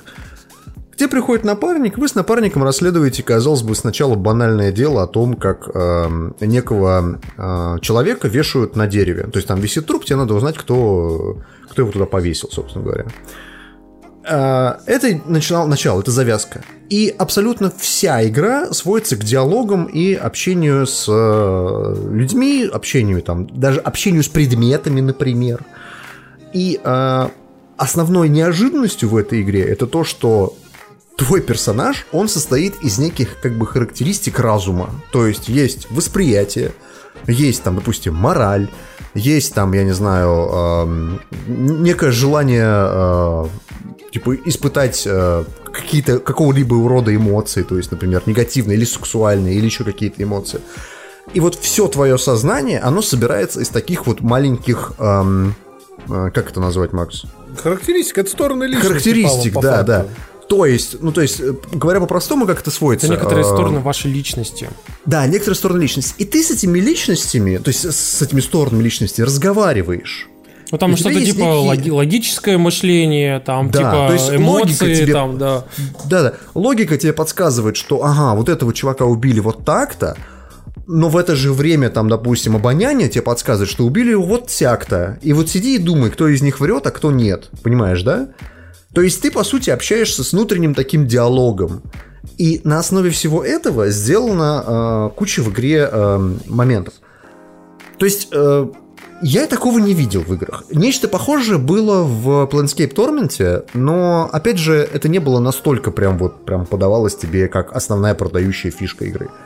Я могу сказать, что она может оттолкнуть абсолютно точно людей, которые не умеют в английский, потому что... Там даже, если вы просто- знаете английский, там местами тяжко, потому что там очень Да, графоманский причем- язык, прям очень. Причем, во-первых, там в самом начале там настолько отдовейшая графомания, что ты можешь оттолкнуть, вот серьезно. Говоря, да, э, про графоманию, то есть я вот могу сказать, это меня от игры едва не отвадило, потому что не думайте, что она вся написана хорошо. Это не так. Там есть совершенно блестящие моменты, а есть моменты, когда ты думаешь, «Б***ь, что он несет, что он, сука, несет. Да, вот да. серьезно. Есть моменты, которые довольно уникальны в играх. Ну, то есть, например, ты когда приходишь к местному там, типа, начальнику профсоюза рабочих, ты когда с ним разговариваешь, и, и он тебе предлагает сесть, и ты садишься на неудобный стул. Ты реально, сука, можешь умереть, сев на неудобный стул, понимаешь? То есть, просто потому, что твоя нервная система, подорванная алкоголем и сигаретами, может не выдержать того ощущения, что тебе э, там спинка кресла впивается в ребра, типа того. Вот. Есть моменты э, довольно забавные, например, там в какой-то момент там герой тебе говорит, что типа get your shit together, ну ты типа, соберись, да, там типа тряпка. Ну вот. И там есть мысли, которые ты должен думать. Причем это происходит в реальном времени. То есть, например, мысль о том, что надо взять себя в руки, get your shit together, приводит к тому, что через полчаса ты начинаешь ее думать, то есть в инвентаре просто выбираешь эту мысль, начинаешь ее думать, типа того приводит к тому, что ты собираешь некий а, компактный сжиматель щит. Ну, то есть, как бы... Ты собрал свое дерьмо вместе, чувак, ты, ты победил. А можно Вот. обосраться. И, Буквально. собственно, подуманные мысли, они э, добавляют твоей личности некие перки, то есть, ну, дополнительные э, возможности, да? Ты можешь играть очень тупого детектива, можешь играть умного детектива, можешь играть мастера-манипулятора и прочее. Но я могу сказать, что к недостаткам этой игры можно отнести, э, ну, помимо графомании, которая там, безусловно, присутствует. Вот, кстати, Макс правильно сказал, что э, тяжело даже тем, кто знает английский, потому что половина фраз, которые там написаны, они э, написаны с вкраплением Излишне- французских а- слов. Они излишне вычурные еще сами. Они, во-первых, излишне вычурны, во-вторых, даже если ты знаешь, что э, э, это какая-то непонятная фраза, она может быть на сленге написана, потому что там а, как бы англо-французы живут, да, вот в этом городе, в котором происходит вещь. То есть, например, там водитель грузовика, он называет себя... Был как это по-французски. Ну, понятно. Ну, короче, ти- тип- типа, как водитель грузовика, но по-французски, понимаешь? То есть ты понимаешь, что и, и там, допустим, у э, героя фамилия Дюбуа, ну, то есть ты понимаешь, что это Франция, да? То есть вот некие такие эм, вещи, Вся эта история, которая разворачивает диско Elysium, разработчики ее сделали на основе партии в ДНД. То есть они в, св- в свою очередь когда-то давным-давно играли в ДНД, они придумали эту партию, играли в нее очень-очень долго. Кстати, нам правильно пишут канадцы, да, возможно, канадцы, ну то есть фр- франко-канадцы, да. А, Возможно, что вся эта история, она именно из этой партии в ДНД выросла, потому что, ну, технически говоря, это довольно хуёвый РПГ, потому что в ней нету возможности отыгрыша того персонажа, которым ты хотел бы стать. То есть тебя всегда игра ведет по определенному пути. Да, возможно, ты некоторые моменты решишь по-разному, но тут нет такой ерунды, как, например, было там условно в каком-нибудь, я не знаю, Fallout, где ты мог играть абсолютно тупым персонажем, и в качестве реплик диалогов у тебя было бы «ы, э, и у», понимаешь, что такого не будет, да. Тут такого не будет. Тут у тебя герой всегда э, пьющий детектив, который потерял память. Собственно, с этого начинается игра. Ты просыпаешься из этого, из небытия, да? И ты потерял память, ты не знаешь, что сделать. Короче, Disco Elysium явно игра не для всех. А, Она очень хороша. Э, Русским людям она, наверное, не зайдет, пока не будет русификатора, как Его минимум. не будет никогда, мне кажется. Да может и будет, не знаю. Но поиграть в нее наверняка определенным точным образом стоит. Э, Дело в том, что я наиграл в нее что-то часов, наверное, 10. вот. Мне с самого начала пи***ц как не понравилось. Но потому, потому что вот эта графомания, которая там в самом начале происходит, она не цепляет с самого начала. Но я могу поддержать Диму, потому что я примерно с таким впечатлением ему зашел про эту игру рассказывать. Да. Но после того, как ты начинаешь играть, у тебя затягивает этот мир, тебя затягивает этот сюжет, и тебе реально интересно, что же будет дальше. Потому что, ну, подумай сам, вот, например, там есть моменты, когда ты разговариваешь с галстуком. Или, например, висит мертвец. То, есть, знаешь, как это говорит? Типа, вот я беру там зеркальце, да, как, как это, э, красавица, э, не как красавица, как ее, цвет мой зеркальце скажи, знаешь, она разговаривала с зеркалом, да? Но только зеркало было волшебное, а здесь персонаж такой, Хм, висит труп на, на дереве. Дай-ка я с ним поговорю. Что ж ты мне хочешь рассказать, труп? А труп тебе, сука, отвечает, понимаешь? В твоем в твоей голове, в твоем подсознании. На самом деле этого не происходит. Но за счет этого диалога у тебя выстраивается некий э, Некая цепочка. Э, некая цепочка событий, да, и твой персонаж приходит к определенным умозаключениям. Это реально очень круто сделано. Ну, то есть, это, наверное, вот из таких вот классических CRPG, это, наверное, одна из самых лучших за последние несколько лет. Вот серьезно. Мне прям очень понравилось. Ну, короче, пацаны, давайте тогда расскажите еще, кто чего делал классного и интересного. Потому что, Димка, я так понимаю, что ты у нас прошелся вообще по довольно серьезным вещам. Кроме всего прочего, ты у нас еще посмотрел Джармуша. Того самого, который, кстати, я так понял, что Максу не понравился, потому что он тогда говорил о том, что мертвые не умирают, ему не зашел. Тебе нравился мертвец? Нет. Мне просто очень нравился. Ну, то есть, я считаю, что у Джармуша есть куча хороших фильмов, и «Мертвец» один из, наверное, самых лучших его, ну и самых известных, естественно. Но я посмотрел «The Dead Don't Die», «Мертвые не умирают» в русской прокате, и э, могу сказать, что я не понял, для кого он снимал это кино. То есть, э, следующая история в нем, как, как все это развивается. Некий городок, в котором Билл Мюррей и Адам Драйвер э, играют двух э, полицейских напарников. Причем э, Билл Мюррей играет Билла Мюррея, ну, то есть у него всегда такое получается последние, знаешь, там несколько лет. То есть у, у него за рамки его типичного времяпрепровождения ничего не выходит абсолютно. Он, он честно сказать, Билл Мюррей, он довольно никакучий актер. Он не может перевоплощаться. Он может перевоплощаться только в Билла Мюррея. А Адам Драйвер играет настолько флегматичного и э, спокойного полицейского, что это даже в каком-то смысле пугает, потому что в Звездных войнах соседних он играл такого падкого на э, не, не, как-то невротическое поведение э, джедая, да? А, точнее, ситха. Но так вот, в мертвых не умирают. Следующий сюжет. Вот есть эти два полицейских. И в городе неожиданно начинают э, мертвые вставать и, собственно говоря, что-то делать. Ну, то есть там жрать людей, там, типа, выполнять какие-то свои определенные дела, там, допустим, один там мертвый хочет кофе, да, там постоянно идет и пытается пить кофе, а не может пить, потому что там горло разодрано. Ну, ты же понял, да, идею? Я в этом плане вспомнил, извини, тут же прерву, короче, да. кусочек. А, был в свое время у Робоципа, ну, ты знаешь, наверное, что такое угу. Робоцип. Угу. Короче, Робоципа был спешл по Walking Dead. И там был момент с тем, что они шутят, знаешь, что типа, а, вот они пытаются делать то же, что они делали когда-то в жизни. И такие, знаешь, смотрят в глазок. Вот это там была жена такого-то чувака, она цветы, она цветы поливала, и она тоже пытается поливать цветы. А это что? А это Сэм. А что он тут делает? А Сэм был мастером по замкам. И все такие, и он, короче, замок открывает зомби, и они заходят в дом. Вот. Просто эта история, то, что когда зомби типа делают э, то, что они привыкли делать при жизни, это же история из классических фильмов Ромера. У него был, по-моему, то ли рассвет мертвецов, то ли. Ну, то есть какой-то из вот этих вот, типа, оживших мертвецов, в какой-то части рассказывалась эта история. И вот этот штамп, он начал кочевать из фильма в фильм. Угу. То есть, когда, типа, мертвые, типа, оживают, они идут и вспоминают о том, что они делали при жизни. Там был, по-моему, торговый центр, и, типа, люди, ну, то есть, выжившие задавались вопросом, какого хера э, мертвецы ломятся в торговый центр. И один чувак объясняет, что они, наверное, вспомнили, что при жизни они ломились в торговые центры, поэтому они туда идут. Ну, то есть вот такая логика. Так вот, в э, мертвых не умирают. Все эти фэнтези, э, фэнтезийные, как они, э, зомби-штампы, они в полной мере присутствуют. Но ты весь фильм смотришь и думаешь, наверное, должен быть какой-то, знаешь, вот этот поворот. Ну, то есть прям вот какой, какая-то фишечка, да? Ну, потому что это Джармуш. Так. Она должна быть. Проблема в том, что его нету. Ну как так-то, подожди. Ты смотришь кино, в нем происходят абсолютно предсказуемые события. Появляется героиня Тильди Свинтон. Э, она в очередной раз играет такую, знаешь, не от мира сего э, тетку. И в конце ты узнаешь, что она инопланетянка. Все. Эм. Весь сюжет. Окей. Абсолютно весь сюжет фильма. То есть мертвые пришли в город, что-то происходит, uh, в конце выясняется, что Тилда Свинсон инопланетянка, и все. Да. Э, больше в фильме ничего нет. Короче, я не буду То смотреть, окей. Я, я просто объясню. Понимаешь, написано, что это комедия.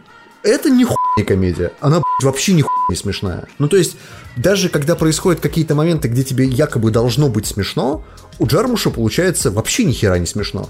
В те моменты, когда должно быть якобы страшно, тебе не страшно, потому что абсолютно флегматичное поведение драйвера и Мюррея в этом кадре сводит абсолютно все попытки пошутить или испугать на нет. Ну, то есть это абсолютно среднее кино.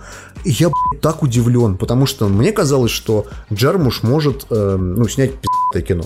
Ну, то есть он может снять... Добро пожаловать в клуб, Дима. Он, он может снять кино, которое, знаешь, как, с каким-то дополнительным смыслом, там, некий... Может быть, я какой- какой-то смысл не уловил.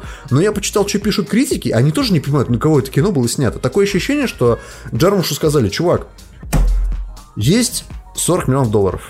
Их надо срочно, оку- их надо срочно окучить, да, Освоить. хуйню.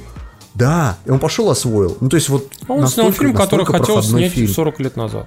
Нет, это просто, понимаешь, это как э, интеллектуал, а Джармуш очень большой интеллектуал и эстет, это как интеллектуал увидит себе жанр зомби-комедии.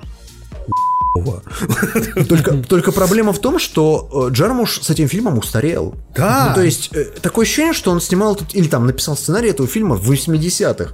Если бы он его в 80-х снял, это был бы просто культовый фильм. Я в этом уверяю. Это как был, как Шон, Шон Мертвецов. Вот помнишь, Шон по имени... э, Шон, это? Шон of the Dead, конечно, но он до сих пор отличный. Да. Я посмотрел «Оно. Часть вторая», и я подумал о том, что... Ну, хуй я вообще смотрел. По-моему, Знаешь- ты сейчас должен рассказать то же самое примерно, что и Макс, по-моему, говорил, что фильм говно. Нет? Он не говно. Просто проблема в том, что первая часть была стрёмная, а местами была комедийная. Ну, то есть там были такие, знаешь, моменты, когда тебе стрёмно, когда комедия, и она была в так в равных пропорциях перемешана. И в итоге ты выходил из фильма и думал, ну, заебись, наконец-то сняли нормальное переосмысление э, фильма по Стивену Кингу снятого. То есть э, не, не тот сериал, который мы все помним, да, который там был довольно дерьмовым, скажем так. Но было ощущение того, что авторы попытались сделать что-то клевое. Ты смотришь вторую часть, и такое ощущение, что они опять пересмотрели тот старый сериал и решили снять его, но только хуево, с современными спецэффектами. Современными методами, скорее. Да, современными методами. Ну, то есть, ты смотришь его и думаешь, «Б***ь, ну вот, перестало быть смешно. В какие-то моменты должно быть страшно, но нихуя не страшно. Вся, вся история стрёмного в «Оно» заканчивается на моменте первого скримера. Тебе реально стрёмно, потому что это первый скример в фильме. Когда этих скримеров за 10 минут происходит 30 штук, ты понимаешь, что что-то авторы не додумали. Ну, потому что как ужастик это не работает. На первом ты вздрогнешь, на втором ты, может быть, вздрогнешь, но на 31-м скримере ты подумаешь, «Блядь, вот серьезно, вот у вас только один единственный способ пугать людей. Скримерами? Ну, то есть это самый дешевый способ, самый идиотский. Ну, И э, мне не нравится идея с э, взрослыми персонажами. Потому что э, в первая часть она как раз и выстрелила, потому что ну, был, был такой очень, очень похожий на Stranger Things vibes, знаешь, вот эта вся история типа про детей, которые там сталкиваются с паранормальным, вся эта история. Во второй части они вернули взрослых. Видимо, в какой-то момент до них дошло, что м, со взрослыми что-то хуевая идея не работает. А давайте как бы доснимем первый фильм с детьми, да? Но только будем передавать это флешбэками.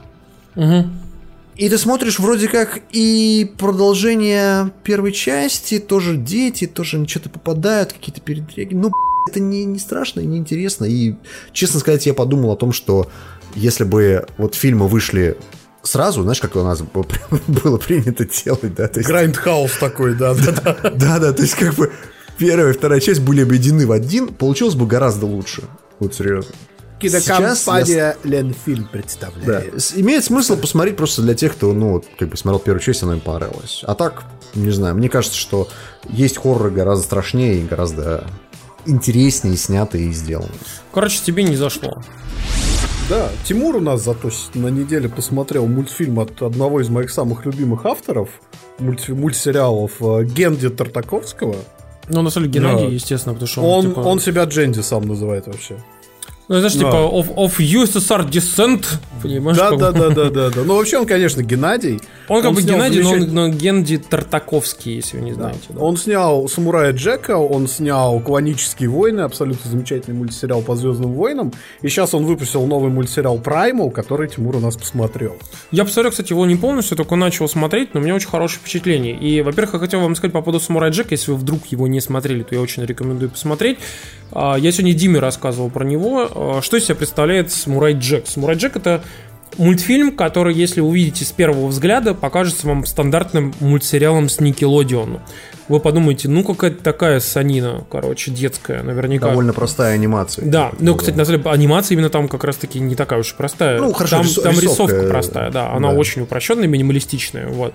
Но как только вы начинаете смотреть, это, знаете, впечатление, как в свое время производит на многих Gravity Falls. Потому что Gravity Falls тоже выглядит как стандартный диснеевский такой мультсериал с канала Disney, но при этом это ни хрена не так, потому что на самом деле Gravity Falls это очень глубокий и классный мультсериал. И здесь то же самое. Ну, А, И Самурай Джек тоже классный. Самурай Джек бы. очень крутой, я как бы его дико советую, если вы вдруг когда-то давно его не смотрели, посмотрите. Он состарился довольно неплохо.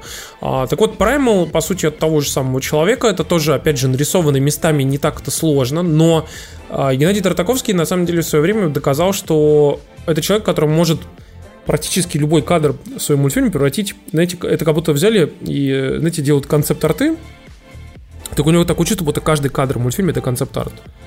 То есть он настолько круто прорисован там в плане экспозиции, что, где, чего, там, как, типа, вот расположено. Слушай, а я правильно понимаю, что я просто видел, по-моему, трейлер? Это же нетфликсовский, да? Э, Или на Netflix он вышел сейчас? Э, Не знаю, сложные вопросы задаешь, Дима. Ну, короче, я к тому, что я видел, по-моему, трейлер, и это тот э, мультсериал, в котором нет диалогов. Да, это в нем, правда, нет диалогов. Я посмотрел первые э, три серии, и что-то я не помню, чтобы там кто-то с кем-то разговаривал.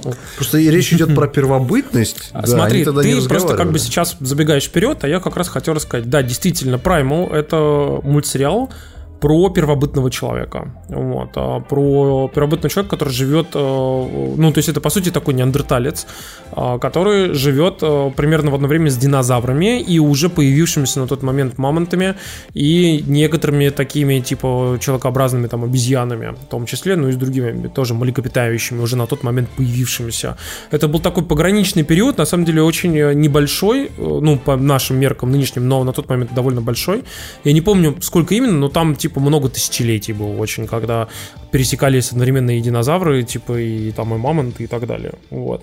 А я, не, я не уверен точно, что именно в этот момент присутствовали не только такие, знаете, человекоподобные всякие там карманьонцы, а, и были уже, например, люди, которые в этот момент, ну, с точки зрения там исторической правды, были ли люди в тот момент, которые уже были там, типа, без волосяного покрова, Слушай, с точки зрения ну, науки, давай не будем разбирать это кино, потому что между динозаврами и людьми прошло ебическое количество миллионов И лет. это правда. Есть, как бы, Короче, в общем, э, не будем рассматривать его с точки зрения исторической справедливости. Это вообще не имеет смысла.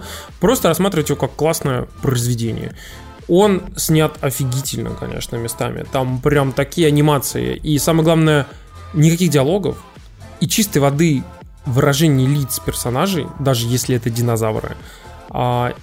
какие-то ситуации, в которые они попадают, они очень эмоциональные и говорят, типа, больше, чем если бы они взяли бы и рассказали, а сейчас я поступлю вот так вот, потому-то и потому-то, как это любят делать в аниме, например.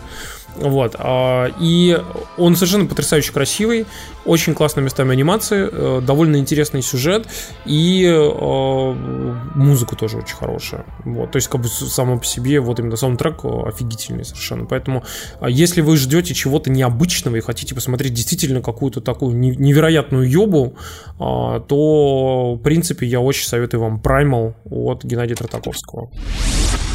Димка у нас, короче, уже третью неделю подряд, по-моему, пытается рассказать, как он поиграл в Том Клэнсис Ghost Recon Breakpoint. Вот. Я, кстати, каждый раз э, откладываю, потому что, ну, во-первых, скажем честно, игра настолько глючная, что я жду каждый раз, чтобы выйдет какой-то очередной патч на нее. А он не выходит. А он все не выходит, и не выходит, и не выходит, и не выходит, и уже, знаешь, уже просто теряешь, эм, Всю теряешь надежду. желание, да, теряешь надежду. Короче, Ghost Recon Breakpoint. Если кто помнит, я в каком-то из наших завтракастов играл в э, альфа-версию, я говорил о том, насколько мне понравилось.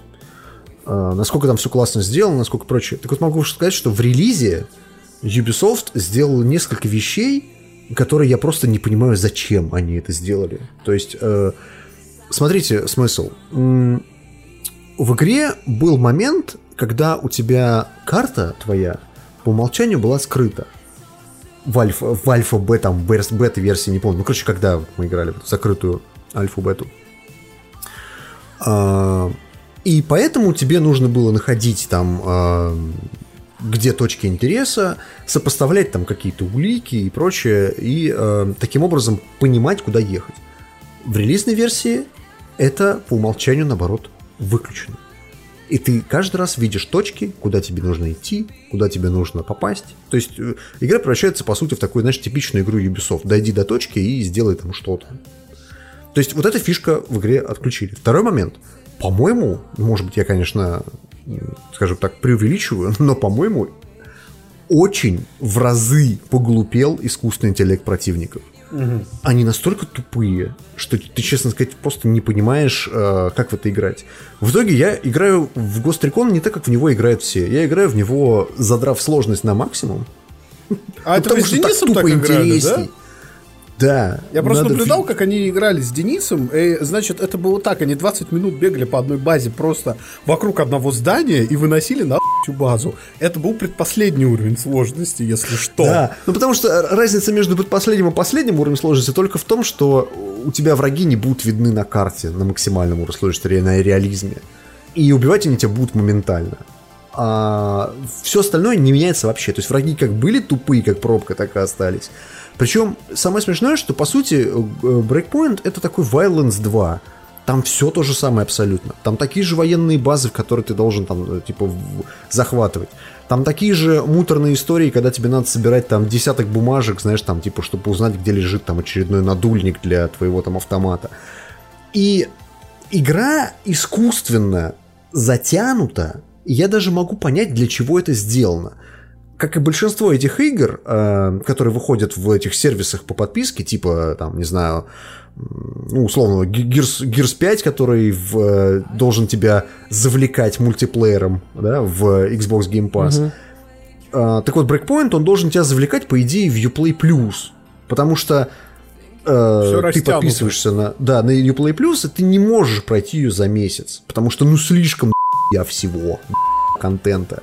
При этом не надо думать, что контент разнообразный. Нет, он одинаковый, как, я не знаю, копипаст на копипасте.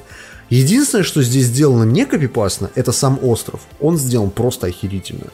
То есть э, видно, что... Э, э, знаешь, когда играл, я думал о том, что у Ubisoft э, э, левая рука не знает, что делает правая. А потому что потому так и что... есть. Потому что остров делали в Шанхае, понимаешь? Остров а... сделан охуительно. Да. Военные базы сделаны охуительно. Ну, в, в плане, да, как они там, типа, внутреннее убранство и прочее.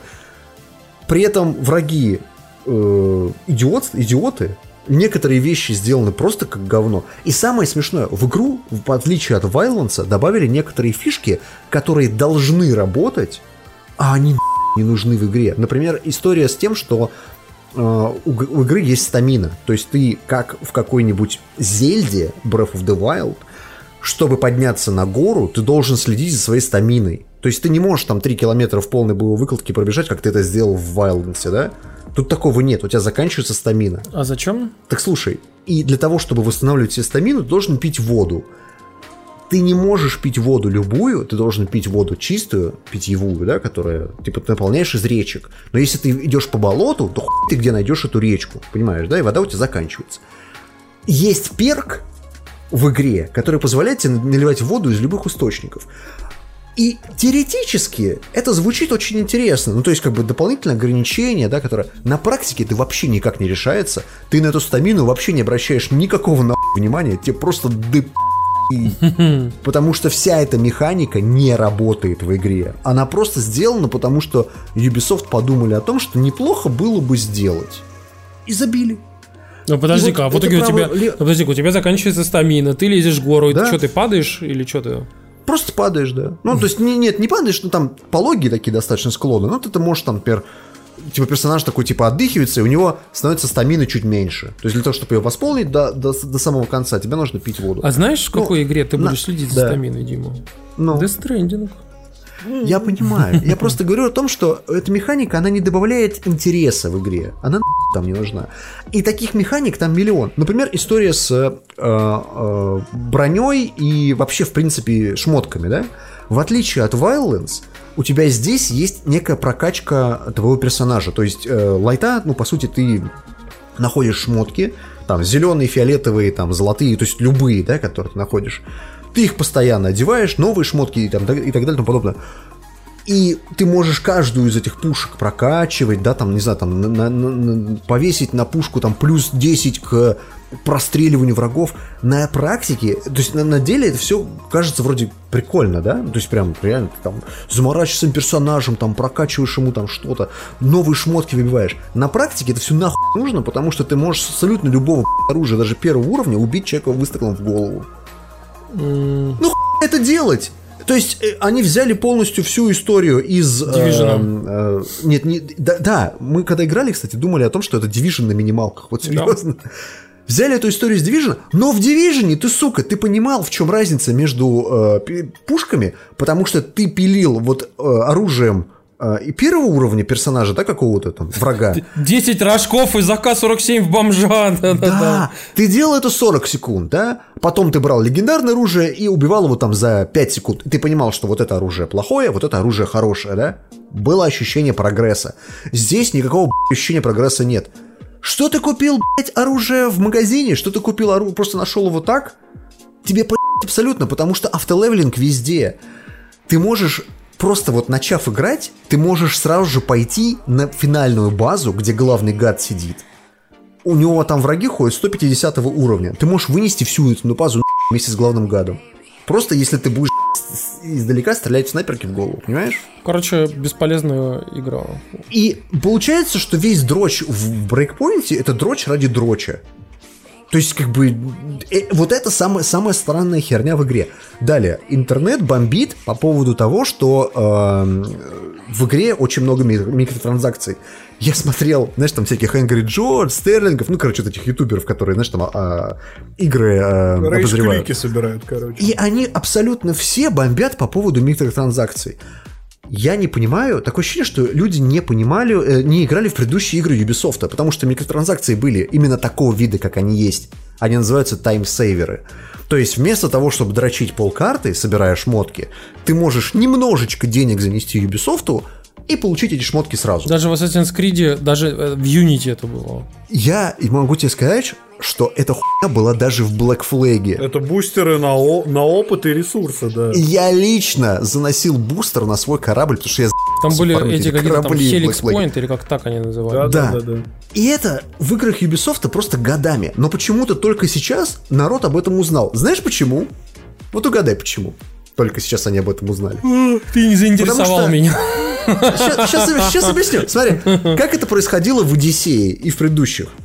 Ты открывал главное меню, тебе надо было нажать кнопочку влево, еще надо было увидеть иконку. Ну, то есть это не каждому дано. знаешь, Короче, дай, дойти до этого магазина Да, интерфейса. и тогда открывался магазин. А здесь они магазин встроили прям в меню.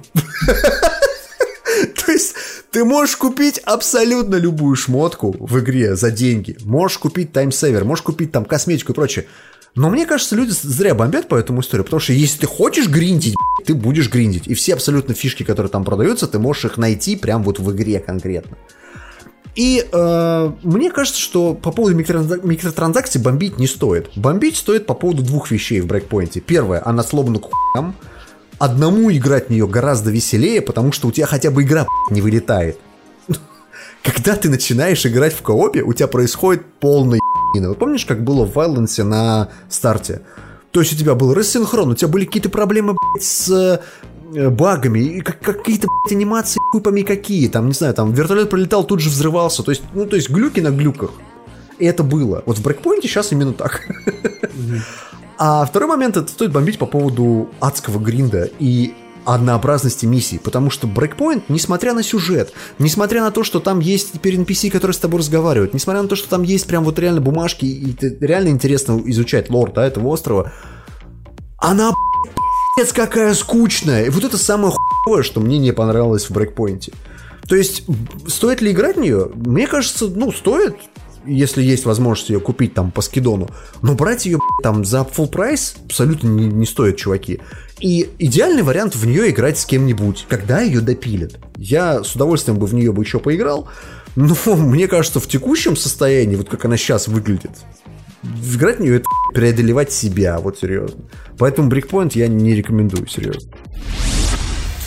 Максим, Порекомендую уже что-нибудь нормальное, блядь. Короче, тут э, вышла Concrete Genie. э, Мы наконец смогли в нее поиграть. э, Как она, кстати, в русской версии Она называется «Городские духи» э, в локализации. И она мне очень понравилась. Это та игра, которая зайдет не всем, потому что она такая очень э, абстрактная, очень короткая. Буквально 5 часов продолжительностью игры.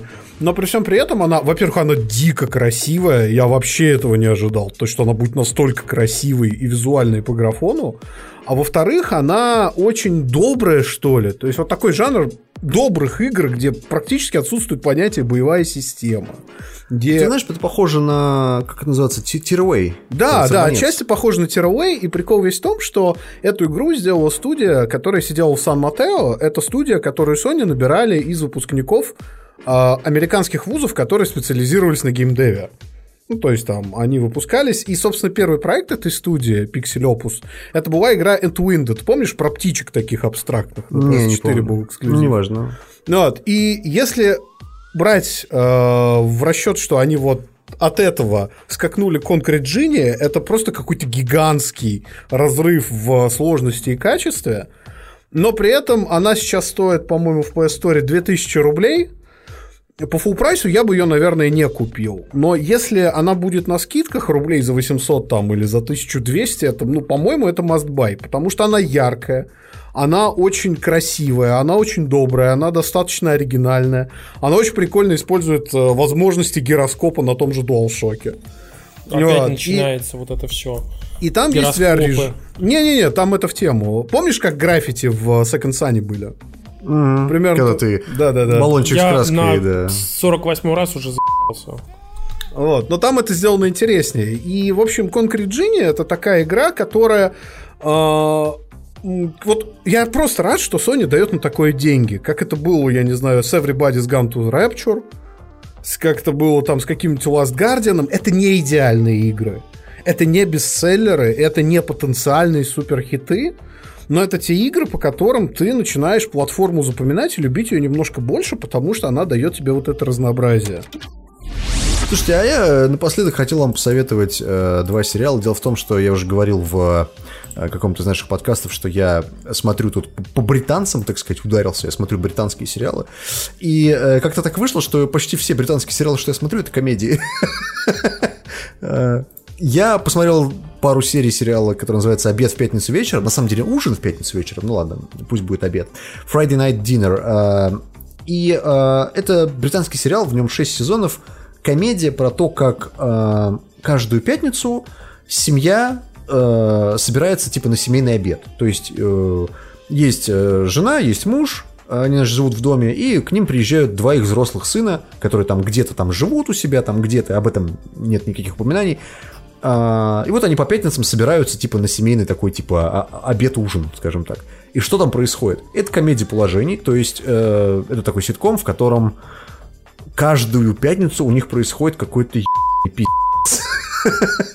Каждую пятницу я в говно, как говорится. И э, там настолько, скажем так, неуловимый колорит вот того, что как бы семейный ужин, как бы все должно быть чинно и красиво, но все происходит через жопу. И ежедневные встречи, я бы сказал так, что они, каждая серия абсолютно обособлена, и насколько там классно играют эти британские актеры, которые комики, знаешь, там типа, эм, как же звали, Темсин, Темсин Грег, по-моему, ее зовут. Э, тетка, которая играла в э, книжном магазине Блэка. Ну, она, кстати, прикольная, да. Она- Они очень прикольные. Вот абсолютно все британские актеры, они реально классные. И, ну, то есть, в качестве, например, одной из э, скетчей могу сказать, что, допустим, возвращаются эти два сына, сына до- домой, да, и батя стоит, э, типа, в одних трусах, и, типа, встречает их. Они говорят, батя, а что ты голый? Он говорит, там не жарко. Ну, То есть, вот такой вот странный британский юмор. Если вам такое заходит, ну, блядь, ты приходишь на семейный ужин Так, в галстуке, типа такой Так. весь из себя, знаешь, то есть чинный должен быть ужин. Батя сидит б***ь, голый. ну, и что? Говорит, «Б***ь, мне жарко. Что смешного, ты не понял? Ну ты сейчас же ржешь! Я пытаюсь понять, в чем, прикольного, как бы, ну, типа, нормальная ситуация. Да, ну, ну хорошо, ладно, ну может быть. А, второй британский сериал, а, который я советовал бы вам посмотреть, тоже комедийный, называется Upstart Crow. А, у нас его перевели как Уильям наш Шекспир. Или, как правильно говорить, Вильям. Уильям наш Шекспир. Да. Это британский сериал, который пародирует, а, собственно говоря, самого Шекспира, то есть как у него происходит написание его пьес. То есть дело происходит в 1600 каком-то году, а, и, то есть, с- начало сериала, например, с того, как он пишет Ромео и Джульетту. Он говорит, у меня есть, в э, моей пьесе есть, а, значит, девушка, которая влюбляется парня с другой фамилией, но я не знаю, как сделать так, чтобы все это вышло. Ну, то есть... и жена ему подсказывает, говорит, а сделай так, чтобы, э, например, они в конце умерли. Он говорит, что, ты дура, что ли? Никто так не делает, ну это же неинтересно. Нет, надо что-нибудь такое романтичное. Как насчет того, что они поженятся? И на основе этого, то есть для того, чтобы понимать юмор в этом сериале, надо, конечно, примерно представлять, о чем идут пьесы Шекспира, но могу сказать, что местами это просто такая укатайка, мне прям очень понравилось. То есть я для себя понял, что мне нравятся истории, которые э, идут с пониманием того, как, как это происходило на самом деле. То есть, условно, тот же самый Шекспир, мы о нем как-то на нашем ДТКД рассказывали, что не факт, что он писал свои пьесы самостоятельно, и в этой комедии одна из этих теорий обыгрывается как смешная. И это реально смешно. Короче, Уильям наш Шекспир тоже советую. э, местами просто прям гениальнейший совершенно сериал. Давайте вернем нашу рубрику «Самые интересные статьи за прошедшую неделю», потому что впечатлениями мы отстрелялись. И у нас, на самом деле, в этот раз 4 статьи, не 3. Мгм. Давайте, рассказывайте. Димка? А, Первая статья называется «Исследование удачливости». Это статья на Весеру, где а, рассказывается о том, как в... а, я не помню где... А, в журнале Skeptical, это такой американский журнал, проводили исследование удачливости людей. Ну, то есть вот... э, как, как на самом деле влияют ли всякие там, не знаю, там кроличьи лапки, там всякие, э, как они называются? Объект силы. Это, да. Четырехлистный клевер, да, и все прочие истории. Действительно ли они влияют на удачливость? Забегая вперед, там здоровый лонгрид, забегая вперед, скажу так, не влияют, чуваки, вообще не. You клик. Да, save you click. Но почитать А интересно. вторую статью, которую мы хотим вам посоветовать, несчастливый финал альтернативной концовки знаменитых фильмов. Это большой разбор того, а, как в фильмах, где были хэппи-энды или, наоборот, были печальные концовки, существуют альтернативные версии финалов, которые были отсняты. И они либо позитивные, либо негативные. И там очень много примеров, в том числе очень знаменитых, типа Рэмбо или Терминатора. То есть, например, Терминатор мог закончиться так, что никаких сиквелов бы не было, но вышло как вышло. Поэтому... Слушай, ну это всегда можно переиграть в фильмах про путешествие в будущее. Я ну, и, думаю, что ну, это вообще не ну, ну проблема. и так далее. В общем, в любом случае, почитайте. Статья очень интересная, в ней куча примеров, куча мультимедиа, и она дает... так, знаете, иногда грустно вздохнуть, смотреть, блин, а если бы кончилось так, фильм бы был не таким говном. А потом пришлось бы редконить. Да. Либо наоборот говном, да. Да, да, да, да, да. Вариантов много. Слушайте, к вопросу деле. об альтернативных э, всяких там концовках, вселенных, э, Board of Directors и так далее. Вот, вы знаете, тут э, очень крутая статья вышла, мы про нее рассказывали на ДТКД еще даже, как бы о том, что э, житель альтернативного, ой, то есть закрытого города Снежинска, Альтернативного города. Альтернативный город. он же Ordinary, да. Да, э, он же город э, Челябинск-70 рассказал о том, в общем-то, как этот город э, был создан и как он жил, э, по сути, занимаясь тем, что ну, город, в котором обеспечивалось создание ядерного оружия. Вот. Ну, не то, то есть не то, что типа прям там делали, хотя там тоже прямо делали. Там, в общем-то, делали всякие штуки, которые как раз были нужны для ядерного оружия. Вот. И э, закрытый город абсолютно, в который невозможно попасть. э, как бы, но при этом, кстати, довольно легко выехать. Как бы. То есть, как бы считается, что если ты попал, то ты можешь выехать спокойно. Вот. И как бы как он живет сейчас. Вот. Очень интересно, кстати. Я прям реально такой, знаете, открыл на шару и пока не дочитал до конца, не отлип. Вот. А Совершенно офигительный материал про Снежинск. Почему в него возвращаются а, люди, как бы, несмотря на то, что вообще из таких обычно маленьких э, моногородов люди вообще сваливают там Москву или еще куда-нибудь там в областные центры. А здесь люди, наоборот, возвращаются. И почему это делают? Очень классная статья. Советую дико вам. Да. Вот, еще довольно крутая статья, кстати, вот о чем э, вышло. Дело в том, что э, на DTF чуваки тут собрали э, вообще, что такое, где используется, почему, зачем и для чего нужно, как бы и со всеми объяснениями. Э, довольно известные термины, которые вы часто сейчас встречаете в кинотеатрах, во всяких статьях и так далее. Это IMAX, Dolby Atmos, Real D и прочие другие различные стандарты. И тому подобные вещи. Да, как да. бы, то есть вы наверняка видели, типа, там, э, типа в кино, знаешь, там, формате Real D, и ты такой, типа, ну, наверное, охуенно, как бы, а что это такое, непонятно. Ну вот, короче, здесь все это объясняется, и как бы, довольно классная статья, как, бы, как раз, чтобы вы стали чуть-чуть умнее и понимали вообще, о чем речь, когда вам вешают лапшу на уши и говорят, что мы снимали э, новый Дюнкерк 3 э, в формате IMAX, это очень важно. Вот. Да, да, вот, да, чтобы да. вы понимали, в общем-то, почему это важно. Мы хотим поблагодарить э, наших э, самых важных спонсоров на Патреоне за то, что они поддерживают нас до сих пор. Без вас подкаста бы не было уже давно. Это правда. И это, конечно же, 5D Trade, Алекс Колобашкин, Алекс Вудблок, Александр Павлов, Алексей Петров, Алексей Кольцов, Антон Серебренников, Антон Шмуров, Артем Логинов, Артур Булига, Артур Галиулин, Back to School – funkopoprussia.com, коллекционные фигурки в России, fx4trader.ru, Григорий Яфа, Илья Кузнецов, Иван Ткачев, Джаггер Меш, логином.ру, Маринат, alexkolov.com, Майк Брюханов, Мистер Берни, Орех, Павел Петлич, Павел Стариков, Полониум, Replay Game Cafe в Санкт-Петербурге, Слава Украине, Ти Юджин, Валерия Неборская, Варвара Яфа, Владимир Ходаков, Владислав Сульяновс, Вова Стельмощук, Зив, Алексей Пазников – Арсений Вайс, Аугментированный апельсин, Гопник с автозавода, хм. Дмитрий Лобаков, Женя Тонев, Михаил Аронов, Сергей Зарклименко и Ярослав Харищенко. Ура! Спасибо вам, спасибо, спасибо, спасибо и вам, ребята, и спасибо всем тем, кто даже как бы, оказывает небольшую посильную силу. Всем тем, кто заносит денежки нам на стримах, всем тем, кто даже там, я не знаю, один доллар как бы нам заносит на Патреоне, это очень важно, потому что количество людей, которые готовы нас поддерживать, это действительно очень воодушевляет и вдохновляет. Потому что если бы у вас не было у всех, мы бы реально, ну, учитывая, что это наше хобби какое-то, как бы у нас, э, в общем-то, это все бы уже давно закончилось. И мы бы все э, сошли бы с моста вниз куда-нибудь, короче. Нам пишут, занес, занес свитшотом. Да, кстати, это тоже хороший вариант. Да, это Занести свитшотом. Мы, кстати, все ждем, на самом деле, свитшотов. Надеемся, что они нам приедут где-то в течение месяца. А, в общем-то, посмотрим на них, чего как. Короче, надеюсь, что это будет очень круто и красиво. Я заказал себе два сам, как бы, потому что хотел и такой, и такой. Вот. Да. Ну, Спасибо вам большое, что смотрели. Спасибо большое, что донатили. До следующего раза. Приходите к нам на ДТКД, не забудьте э, в пятницу-субботу, как бы, и приходите к нам, да, на следующий раз через неделю. Счастливо, ребят. Не забывайте про наши стримы, но за этим следите анонсы в наших соцсетях. Давайте, пока-пока. Ладно, счастливо, ребят.